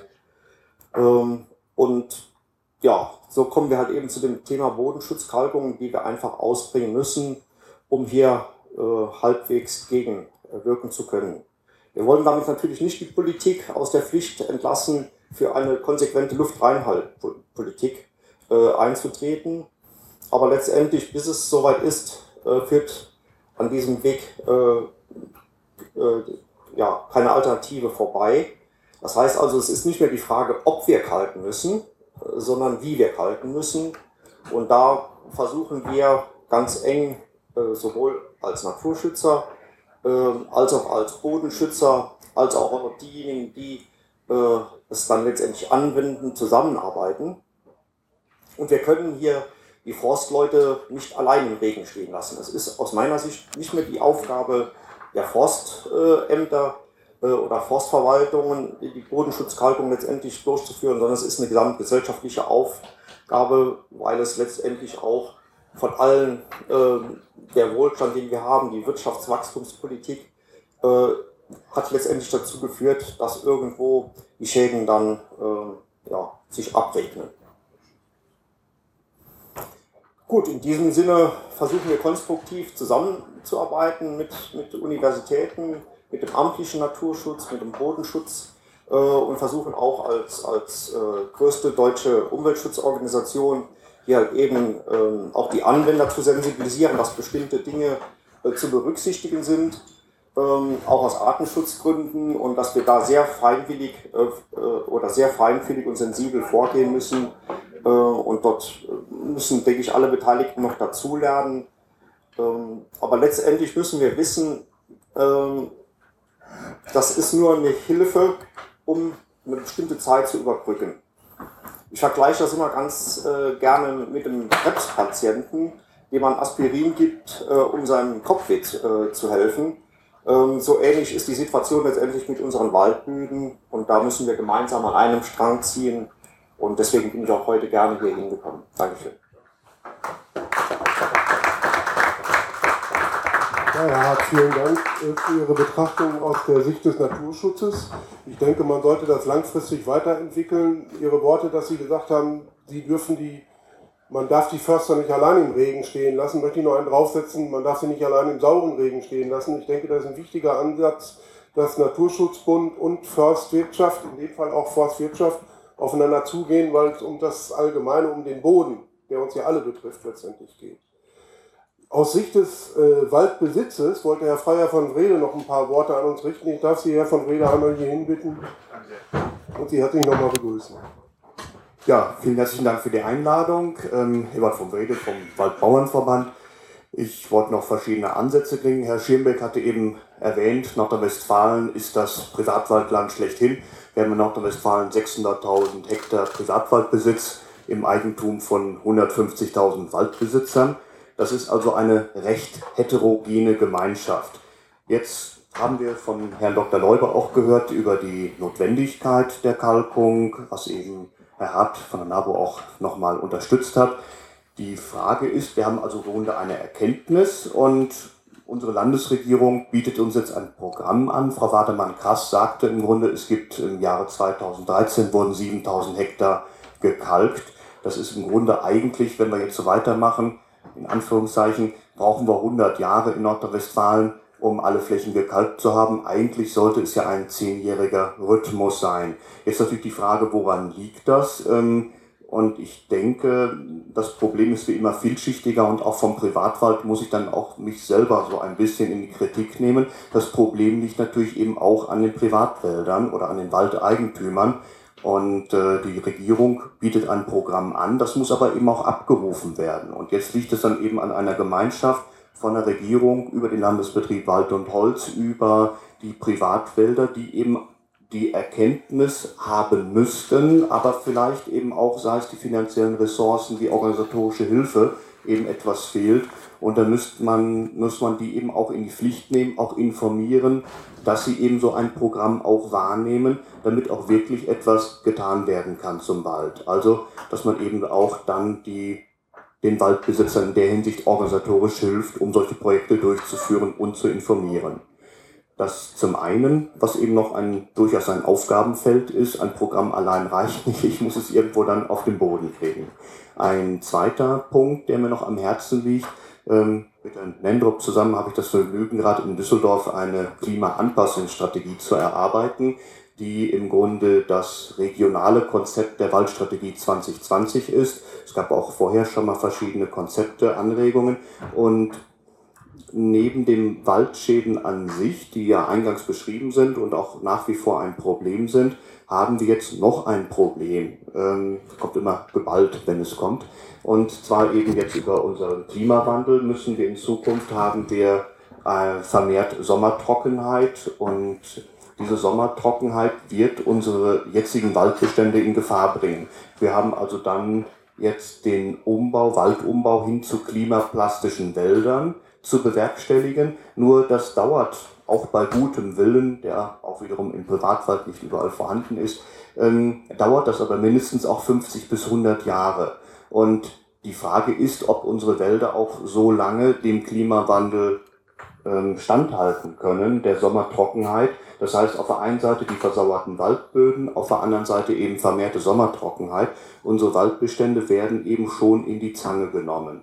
Die, der Waldzustandsbericht, ähm, auf den wir eingangs eingegangen sind, auch bezieht sich ja in Merkmal insbesondere auf die Kronenverlichtung, also als äußeres Merkmal Vitalität der Bäume. Und diese Vitalität hat in den letzten Jahren eben trotz dessen, dass die Politik eben wirklich erfolgreich gegen die Bodenversorgung oder den Eintrag, Stoffeintrag vorgegangen ist, viele gute Maßnahmen seit den 80er Jahren gemacht hat, ähm, trotz dessen ist die Kronenverlichtung hat in den letzten Jahren zugenommen. Das heißt, der Vitalität des Waldes leidet. Nicht nur und allein durch die Bodenversorgung klassisch, sondern verstärkt eben durch den Klimawandel. Und da haben wir eine große Aufgabe. Und ich denke, dass eben die Bodenschutzkalkung, ähm, um den Boden zu verbessern, nur ein tätiger, ein rühriger Boden ist in der Lage, einen vitalen Baumbestand zu erhalten von der Nährstoffsituation. Ein anderer Aspekt ist noch die nutzbare Feldkapazität. Das heißt also, das zur Verfügung stehende Wasser im Sommer. Wenn ich einen tätigen Boden habe, der krümelig ist, der ähm, lockere Tonminerale hat, dann hat er mehr Wasser, hält er zur Verfügung, als im Grunde ein ausgelaugter Boden. Und das halte ich für einen ganz, ganz wichtigen Aspekt. Wie können wir unsere Waldböden pflegen, um einen Klima, um im Rahmen des Klimawandels einen, einen Waldumbau herbeiführen zu können, weil die Zeit läuft und es gibt so verschiedene Prognosen, Wetterprognosen A1, B1 und die gehen jetzt alle bis 2050. Da sagt man, das ist jetzt noch 36 Jahre hin, aber im waldbaulichen Sinne ist das schon morgen und da läuft uns so ein bisschen die Zeit weg und die Bodenschutzkalkung halte ich dafür einen wesentlich oder einen sehr guten Aspekt, um uns Zeit zu verschaffen zum Waldumbau. Herzlichen Dank. Herr von Rede, vielen Dank für Ihre Worte. Ich denke, dass Sie sagen, die Bodenschutzkalkung verschafft uns Luft, verschafft uns Luft, um für den Wald letztendlich nochmal Luft zu holen. Ein wichtiger Aspekt, das möchte ich noch anmerken, ist auch, dass die Feinwurzelbildung nach aufgekalkten Flächen weitaus größer ist als auf nicht gekalkten Flächen. Eine Veröffentlichung wird in der nächsten Woche durch Herrn Dr. Asche in der AFZ dazu erfolgen. Und das schützt natürlich die Bäume auch vor Trockenstress. Und insofern ist das auch noch ein weiterer wichtiger Ansatzpunkt in dieser Richtung. Herr Nendrup wollte auch noch seine Worte kurz an uns als Vertreter des, der Schutzgemeinschaft Deutscher Wald Nordrhein-Westfalen an uns richten. Bitte sehr. Sehr gerne. Ähm, Herr Olsterwind hatte schon auf die Uhr gesehen. Es ist fortgeschrittene Zeit. Außerdem ist es in gewisser Weise eine Doppelung, weil die Schutzgemeinschaft Deutscher Wald ist anerkannter Naturschutzverband und der Vertreter des NABU hatte ja auch schon zu Ihnen gesprochen. Und ähm, die wesentlichen Punkte, die er angesprochen hat, die möchte ich auch nochmal betonen. Das ist zum einen, es geht nicht nur um die Bekämpfung von Symptomen, sondern vor allen Dingen auch die Ursachen. Im Bereich Schwefeldioxid ist viel passiert. Bei den Stickoxiden kann man noch mehr machen. Ähm, vielleicht ein Aspekt, der noch nicht genannt worden ist, ähm, wenn man die Forsthistorie bedenkt, dann ist der Wald überall auf die Standorte zurückgedrängt worden, äh, wo Landwirtschaft nicht möglich war. Und das sind vielfach Standorte, die ohnehin nährstoffarm sind und die natürliche äh, Pufferkapazität dieser Böden, die ist relativ gering. Wenn dann noch zusätzlich äh, Säureeintrag kommt durch Schwefeldioxid, Stickoxide, ähm, kann das natürlich nicht mehr ausgeglichen werden. Von daher ist die Notwendigkeit der Kalkung auf vielen Standorten sicherlich gegeben. Herr Schermbeck hat es auch betont, es geht primär darum, dass das Ganze auch wissenschaftlich begleitet wird, dass wirklich Kalk äh, in der entsprechenden Dosierung auf die Flächen ausgebracht wird, äh, die es wirklich notwendig haben. Das heißt basenarme Braunähren vor allen Dingen. Ähm, und äh, äh, von daher, das ist vom Flächenumfang her, in Nordrhein-Westfalen geht man davon aus, dass rund zwei Drittel der Waldflächen kalkungswürdig sind. Wenn man jetzt noch die Standorte abzieht, die grundsätzlich ausscheiden, äh, wie Naturschutzgebiete, Nationalpark und so weiter. Ähm, da ist sicherlich auf, ich denke mal, 60 Prozent der Waldfläche in Nordrhein-Westfalen eine Kalkung äh, notwendig oder möglich. Und ähm, von daher ist der Flächenumfang, der derzeit gegeben ist mit 7000, auch wenn die Kurve nach oben zeigt, ist es sicherlich zu wenig. Die Waldkalkung selber äh, im größeren Umfang findet seit über 30 Jahren statt, ist wissenschaftlich begleitet worden. Von daher gibt es da die Erkenntnisse. Und ähm, ich denke, äh, in den 80er Jahren hatten wir, glaube ich, mal einen Flächenumfang in Nordrhein-Westfalen von an die 30.000 Hektar. Ich glaube, das werden wir nicht wieder erreichen, aber etwas mehr könnte schon sein, meine ich. Gut. Ja, vielen Dank. Also wenn wir hören, dass ca. 50% der Fläche in Nordrhein-Westfalen kalkungsbedürftig sind, dann kann man nur sagen, packen wir es an. In Umkehrung des Spruches, erst kommt, die, erst kommt das Fressen und dann die Moral, möchte ich jetzt das alle einladen, einen kleinen Imbiss einzunehmen. Zum weiteren organisatorischen ist es geplant, dass jetzt erst einmal ein Fototeam mit dem Hubschrauber mitfliegt, um die andere Maschine, um der anderen Maschine beim Kalken zuzusehen. Das wird auch allen anderen Besuchern später noch geboten. Des Weiteren haben wir ein Rückgefährt im Einsatz, was oben in dem Bestand, relativ nah an, hier an dem Zelt, ähm, zwei, ja zwei Rückgefährte, okay, Entschuldigung. Äh, da wird Herr Basse dann Gruppen mitnehmen, um die dann vor Ort nochmal Interessierte dort nochmal hinzuführen, damit man da auch nochmal praktische Forstwirtschaft sieht, damit man sieht, wie das, was wir schützen wollen, letztendlich hinterher auch aus dem Wald rauskommt. Ansonsten bedanke ich mich erstmal bei allen Referenten, bei allen Vortragenden recht herzlich, bedanke mich für die, bei den Besuchern für die Aufmerksamkeit und wünsche als erstes A, guten Appetit und B, viel Vergnügen beim Rundflug. Vielen Dank.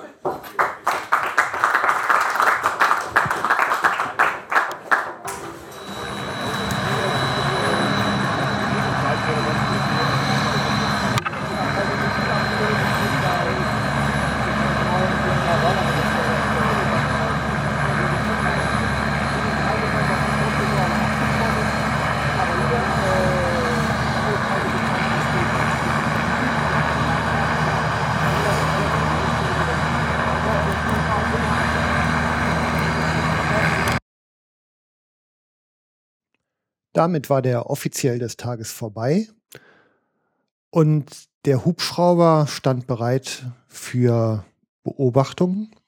Und jetzt löse ich es auf, das Rätsel. Mir ist es auch ohne Kamera gelungen, mitfliegen zu dürfen. Ein großes Erlebnis. Ähm, und ganz im Ernst, die Dinger fühlen sich sehr viel kleiner an, als sie von außen aussehen. Die wartenden Gäste bekamen vorgeführt, wie Kalk auf Wälder ausgebracht wird, und zwar auf der, dem Waldstück, was diesem Zelt gegenüberliegend an war. Unglücklich war natürlich die Windrichtung, denn der Kalk trieb dann halt genau auf die Zuschauer zu, die gerade die Brötchen zerkauten, die belegt auslagen. In Grenzen lecker, obwohl die Brötchen an sich okay waren. Und ähm, naja, das zog sich noch ein bisschen so hin und zum Abschluss ist es mir nochmal gelungen, ein kurzes Gespräch mit Burkhard Oysterwinter zu führen, der die Veranstaltung moderiert hat. Vielleicht erzählen, also ich habe ehrlich gesagt den Link auf die Veranstaltung hier von Bernd bekommen, Ja. der gerade mit am Tisch sitzt und ähm, dass man sich um so ein Thema Sorgen macht, das ist irgendwie total in Vergessenheit geraten. Also wenn, wenn sich vielleicht einfach kurz ein bisschen Ja, okay, das, das, das, die Problematik ist ja Anfang, Mitte der 80er Jahre war ja das Thema Waldsterben groß in der Presse. Da gab es ja Regen ersten Spiegelartikel mit, mit abgestorbenen Bäumen und kahle Landschaften, auf denen vorher mal Wald gestanden hatte. Und dann Ja. ist auch viel gemacht worden, so bis Anfang, so Grunde genommen so Anfang, Mitte der 90er Jahre. Bis dahin hat man viel gemacht. Bis dahin haben sich auch die Politiker viel engagiert, haben sich da wiedergefunden. Und dann ist das Thema ja, oder okay, man hat auch insofern viel gemacht, man hat die Rauchgasreinigungsanlagen gebaut, man hat ja die gesamten Kraftwerke damals mit, mit äh, entsprechenden Filtern ausgestattet. Da gab es ja die Diskussion, oh, da fällt ja wahnsinnig viel Gips an, weil man hat das Verfahren dieser Rauchgasreinigung, dieser Entschwefelung des Rauch, äh, der Mhm. Rauchabgase, läuft ja so, dass man im Grunde genommen flüssigen Kalk da einsprüht. Okay. Und der Kalk reagiert dann mit dem Schwefel und wird letztendlich zu Gips. Und da war ja damals der große Aufschrei, so viel Gipsfaserplatten können wir gar nicht bauen und verbrauchen, weil viel zu viel Reha-Gips, Reha-Gips äh, anfällt. Und das war damals der Aufschrei. Ist aber nur so ein, so ein Nebenaspekt. Ja. Okay, man hat dann gesagt, wir haben die Schadstoffe gesenkt, den Schwefeleinträge haben wir nicht mehr, jetzt wird alles gut, jetzt regeneriert sich der Wald. Was man aber darüber vergisst, dass sich ja im Grunde genommen seit der Beginn der Industrialisierung waren ja diese Rauchschäden Mhm. Thema. Zum Beispiel hat man die ersten richtig starken Rauchschäden im Erzgebirge gefunden, nachdem unten in Böhmen diese Hermann-Göring-Werke in den 30er Jahren errichtet worden sind, sprich Schwerindustrie. Okay. Und die, die tschechische Braunkohle ist zum Beispiel auch extrem schwefelhaltig. Ja. Und sie haben ja äh, von der Topografie her steigt ja das Erzgebirge, ste- steigt in Sachsen relativ leicht an und fällt nach Tschechien nicht senkrecht runter, aber im Verhältnis dazu sehr schroff runter. Ja. Das heißt, wenn Sie Südwestwind haben, und den haben Sie da viel, dann wabert dieses von der Wetterlage hoch, Ja. steigt an der, an der Front nach, nach Tschechien auf und wabert dann so langsam über den Erzgebirgskamm nach Sachsen rein. Also wie so eine brechende Welle. Ja, ja, genau. So muss man sich das so- vorstellen. Das Also das heißt, dieser, dieser böhmische ja, Nebel. Da gibt es dann so eine Konzentration wahrscheinlich auch an Niederschlägen. An Schadstoffen. der An, einmal an Schadstoffen. Nebel, also viele Nebelnahe und dann damit eben auch an, an Schadstoffen. Ja, okay. Ja, und ich habe das 1996 war das nochmal so eine Kalamität. Da hat man in Sachsen gab es dann einen sehr strengen Winter, Mhm. im zeitigen Frühjahr eine sehr strenge Frostphase und sehr viele Nebellagen. Ja. Dann hat dieses Schwefeldioxid aus dem Nebel die Spaltöffnungen der Nadeln zerstört. Die konnten dann nicht mehr schließen. Das hat dann im April, Mai, als die Vegetation losging, dazu geführt, dass der Baum Wasser zog. Also nochmal kurz Spaltrille, also die, die, Fichtennadel oder Tannennadel. die Spaltöffnung in der Fichtennadel. Haben also so, eine, so eine Längsrille hat die quasi, wie so eine Kaffeebohne. Die sie Nee, die sehen, Sie- sehen Sie im Grunde genommen nur mikroskopisch. Okay. Hm. Diese Spaltöffnung gibt es sowohl bei Blättern wie auch bei Nadeln. Ja, Aber da oben auf dem Erz Erz Erzgebirgskamm stehen halt überwiegend Nadelbäume. ja, Und die konnten dann nicht mehr schließen, das heißt, die Bäume sind vertrocknet. okay. Das war wie gesagt Frühjahr 96, da bin ich selber da unten unterwegs gewesen. Wenn man da auf dem Erzgebirgskamm langfuhr, da guckten sie wirklich durchweg in rote Nadelwälder rein, weil die alle vertrocknet waren. Also die sahen aus wie die vertrockneten Weihnachtsbäume. Mhm. Okay. Das war heftig. Das nur als Auswirkung jetzt von extremen Schadstoffgehalten. Ja, ja. So, jetzt haben wir über Jahrzehnte, ich sag mal seit Beginn der Industrialisierung, verstärkt natürlich auch äh, durch Schadstoffausträge, durch, durch die Wirtschaftsleistung nach dem Zweiten Weltkrieg und so, enorme Kraftwerksleistungen, haben wir die Schadstoffeinträge gehabt. Dann sehr langen Zeitraum. Warten wir Ja. eben mal kurz. Der, der Hubschrauber macht gerade Krach. Äh, Ja, ihr müsst doch unterschreiben. Warum ist dein Stempel nicht hier? Hab ich vor dem Auto. Da geht Joscha eben mit. Warte mal. Joscha fliegt jetzt. Sind diese Kinder mitgeflogen? Nein, das wollte ich gerade fragen. Dürfen Ja. meine beiden, der Junge ist Äh, eh mein nicht da. Sohn fliegt jetzt noch einmal und danach. Da sind jetzt noch zwei, die fliegen jetzt auch. Die fliegen jetzt, ja. Die fliegen jetzt gerade. Oder ist das ihr Sohn sogar? Das ist jetzt mein Sohn. Achso, das Wenn ist der ihr wieder ja, kommt, dann ja, das. Ist das ja, okay? ja, gerne. Wenn das geht, freue ich mich. Weil der Kurze, der dabei ist, dann kann er nicht mal angeben. Ich bin geflogen. Ist der Rückemann, der Rückemann noch da? Oder? Ja, noch ist er da. Ich hatte ihm gesagt, so bis drei, halb vier sollte er hier ausharren. Das wollte er auch und dann ist er weg. Okay. Entschuldigung. Kein Problem. Äh, klar. Kippende Bänke und Ja. Hubschraubergeräusche machen das authentisch. Jetzt haben wir aber in den Böden. Jetzt startet er wieder. Jetzt warten wir das vielleicht auch noch mal kurz ab. Dann nehme ich jetzt noch ein Stück Schokolade. genau.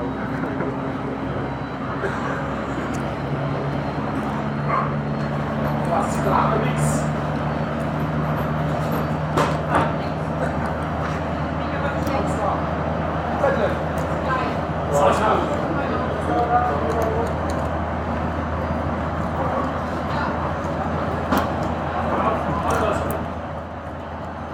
Toll war ja vorhin, als der Kalkhubschrauber durch die Wetter, durch die Windrichtungen war man ja hier immer schön mit seinem Brötchen eingestaubt. Wunderbar. Der Kalk staubt relativ wenig, weil er schön feucht ist. Also wir, möchten nicht, dass er möglichst feucht ist. Was beim Kalken ja auch eine Sache ist, der Hubschrauber braucht enorm viel Luft. Ja. Und wenn da viel Staub drin ist, dann wirkt das wie auf den, auf den äh, Schaufelrädern der Turbinen wie Schmirgelpapier. Das kann die Turbinen so extrem schädigen, dass sie mal eben Schaden von 200.000 Euro haben. Das ist bitter. Wobei man heutzutage Gott sei Dank so weit ist, dass man eine sehr gute Filtertechnik hat. Dass also, wenn das früher 50 Gramm waren, die an Staub in, einer, in einem bestimmten Turbinenteil lagen, dann sind es heute nur noch 0,5 Gramm. Also das hat man sehr gut reduzieren können. Wie komplex das alles wird, ne, wenn man so rund denkt. Ja, ja. ja. Ja, zurück zu den, zu den. Die Schadstoffe haben sich eben auch über, über diese Jahrzehnte des Eintrags im Boden akkumuliert, das heißt angesammelt. Ja. Und die sind halt immer noch vorhanden. Das, was Dr. Neube heute auch beschrieben hat. Mhm. Dass ich zwar keinen Schwefeleintrag mehr habe, aber immer noch einen Schwefelaustrag aus dem Boden. Okay. Und dieser Schwefelaustrag der akkumulierten Säuren nimmt halt immer auch Kationen mit, sprich Calcium und Magnesium. Das ja immer chemisch oder elektrisch geladene Teilchen sind, die immer ausgeglichen werden müssen oder sein wollen vom Potenzial her. Das heißt, auch wenn die Schadstoffe reduziert sind, habe ich immer noch einen Schadstoffaustrag letztendlich ins Grundwasser. Kommt nichts Neues mehr nach, aber. Ja, es kommt, es gerade kommt kein Schwefeldioxid mehr nach, aber was nachkommt, sind die Stickoxide. Mhm. Die stammen ursprünglich aus dem Autoverkehr. Mhm. Die lassen sich auch mit Katalysator oder so nicht filtern. Das heißt, die Säuren haben sich im Grunde genommen von der Qualität her geändert, aber von der Quantität kaum. Mhm. Und die Stickoxide wiederum nehmen genauso Kationen mit wie früher das Schwefeldioxid. Das heißt, sind letztendlich genauso schädlich. Nur es ist ja unheimlich schwer, so ein Thema wie Waldschäden oder Waldsterben im Bewusstsein der Bevölkerung aufrecht oder drin zu halten. Man nimmt es irgendwann nicht mehr wahr. Früher wurde in einer relativ langen Meldung immer der Waldschadensbericht veröffentlicht. Inzwischen heißt er nur noch Waldzustandsbericht. Das ist ja schon mal eine etwas harmlosere Darstellung. Und äh, die Meldung, die oder die Zeit, die für die Meldung verwendet wird, wird letzt, ist letztendlich immer geringer geworden. Egal in, in welchen Medien, entweder die Textlänge oder aber auch die Minuten in den Nachrichten. Ich habe hier mal einmal nur beispielhaft für Nordrhein-Westfalen. Das sind die, Schadstu die Schäden, die äh, prozentuale Darstellung der Schäden über alle Schadstufen. Da gibt es ja 0 ungeschädigt, 2, 3 bis 4 äh, oder 2 bis 3 und 4. Also ich merke gerade schon, das ist ein Nerd-Thema, also ein, ein komplexes Ding, ne? Da können wir gerne auch nochmal einen Termin machen. Also Herr Oyster, wenn ich sage kann Ihnen ich ganz ehrlich, drüber reden, wie Sie merken. Ich Ja, ja, neige ich- dann zum Dozieren, das gebe ich auch zu. also ich habe ja keine Beschränkung in der Aufnahmezeit, Ja, deshalb werde ich auch immer so angestaunt, dass ich nicht diese 20 Sekunden Statements mache. Okay. Ähm, lassen uns da eine Sendung von machen. Ja, können wir gerne machen. Ähm, wir können ja gerne mal einen Termin vereinbaren. Ja, machen wir nochmal. Ähm, sagen Sie nochmal, dass ich hier wenigstens was für den heutigen so, Tag zum Rund habe. Ähm. Können Sie nochmal eben kurz was zu Ihrer Person, zu Ihrer Position und zu der Arbeitsgemeinschaft Bodenschutz sagen? Also ich bin unter anderem oder anders, ich bin Geschäftsführer der, der Hetralog und wir als Hetralog bieten das Komplettpaket der Waldkalkung an. Ja. Und wir haben über die, den Forstarbeitskreis in der Düngekalk Hauptgemeinschaft haben wir halt die, die Aktionsgemeinschaft Bodenschutz, weil, weil unser Ziel ist, das Ganze wieder ins Bewusstsein der Öffentlichkeit zu bringen. Okay, ja. Das ist an sich das Ziel der Aktionsgemeinschaft Bodenschutz. Meine Aufgabe da, ich, ich bin Diplom-Landwirt, Ja. habe also vom Bodenkunde ein bisschen Ahnung und mach, treibe das Fachliche mit voran. Mhm, Oder okay. ver- bestreite das Feld, sagen wir mal so. Okay, prima. Ja, greifen wir doch noch auf. Super. Komm so auf mich zu, irgendwann so April, Mai ist gut, weil im Moment haben wir noch Hochsaison. Ja, ich, äh, ja, ich habe auch Hochsaison. Sie kommen auch aus Bonn oder von Köln. wo kommen die? Köln. Köln, ja, ist ja keine Entfernung. Und dann war der Tag zu Ende. So habt ihr mal erlebt, wie, wie ich hier im Jagdfunk zu neuen Themen und neuen Ansprechpartner komme. Da sitzt man dann mit jemandem am Tisch und merkt auf einmal, wie ihm die Glut der Leidenschaft aus den Augen quillt und ähm, ja, er auch wirklich in so einem Thema drinsteckt, dass er sich kaum beherrschen kann. Das sind die Leute, die ich hier haben will und die euch, glaube ich, auch ganz gut Freude machen, wenn sie hier mit mir im Gespräch sind. Ja, Kommentare freuen mich natürlich auch, die wie immer unter die Sendung. Und ich habe hier eine prall gefüllte Pipeline an neuen Themen, die ich jetzt nach und nach abzuarbeiten gedenke. Da freue ich mich schon sehr drauf. Ihr hoffentlich auch.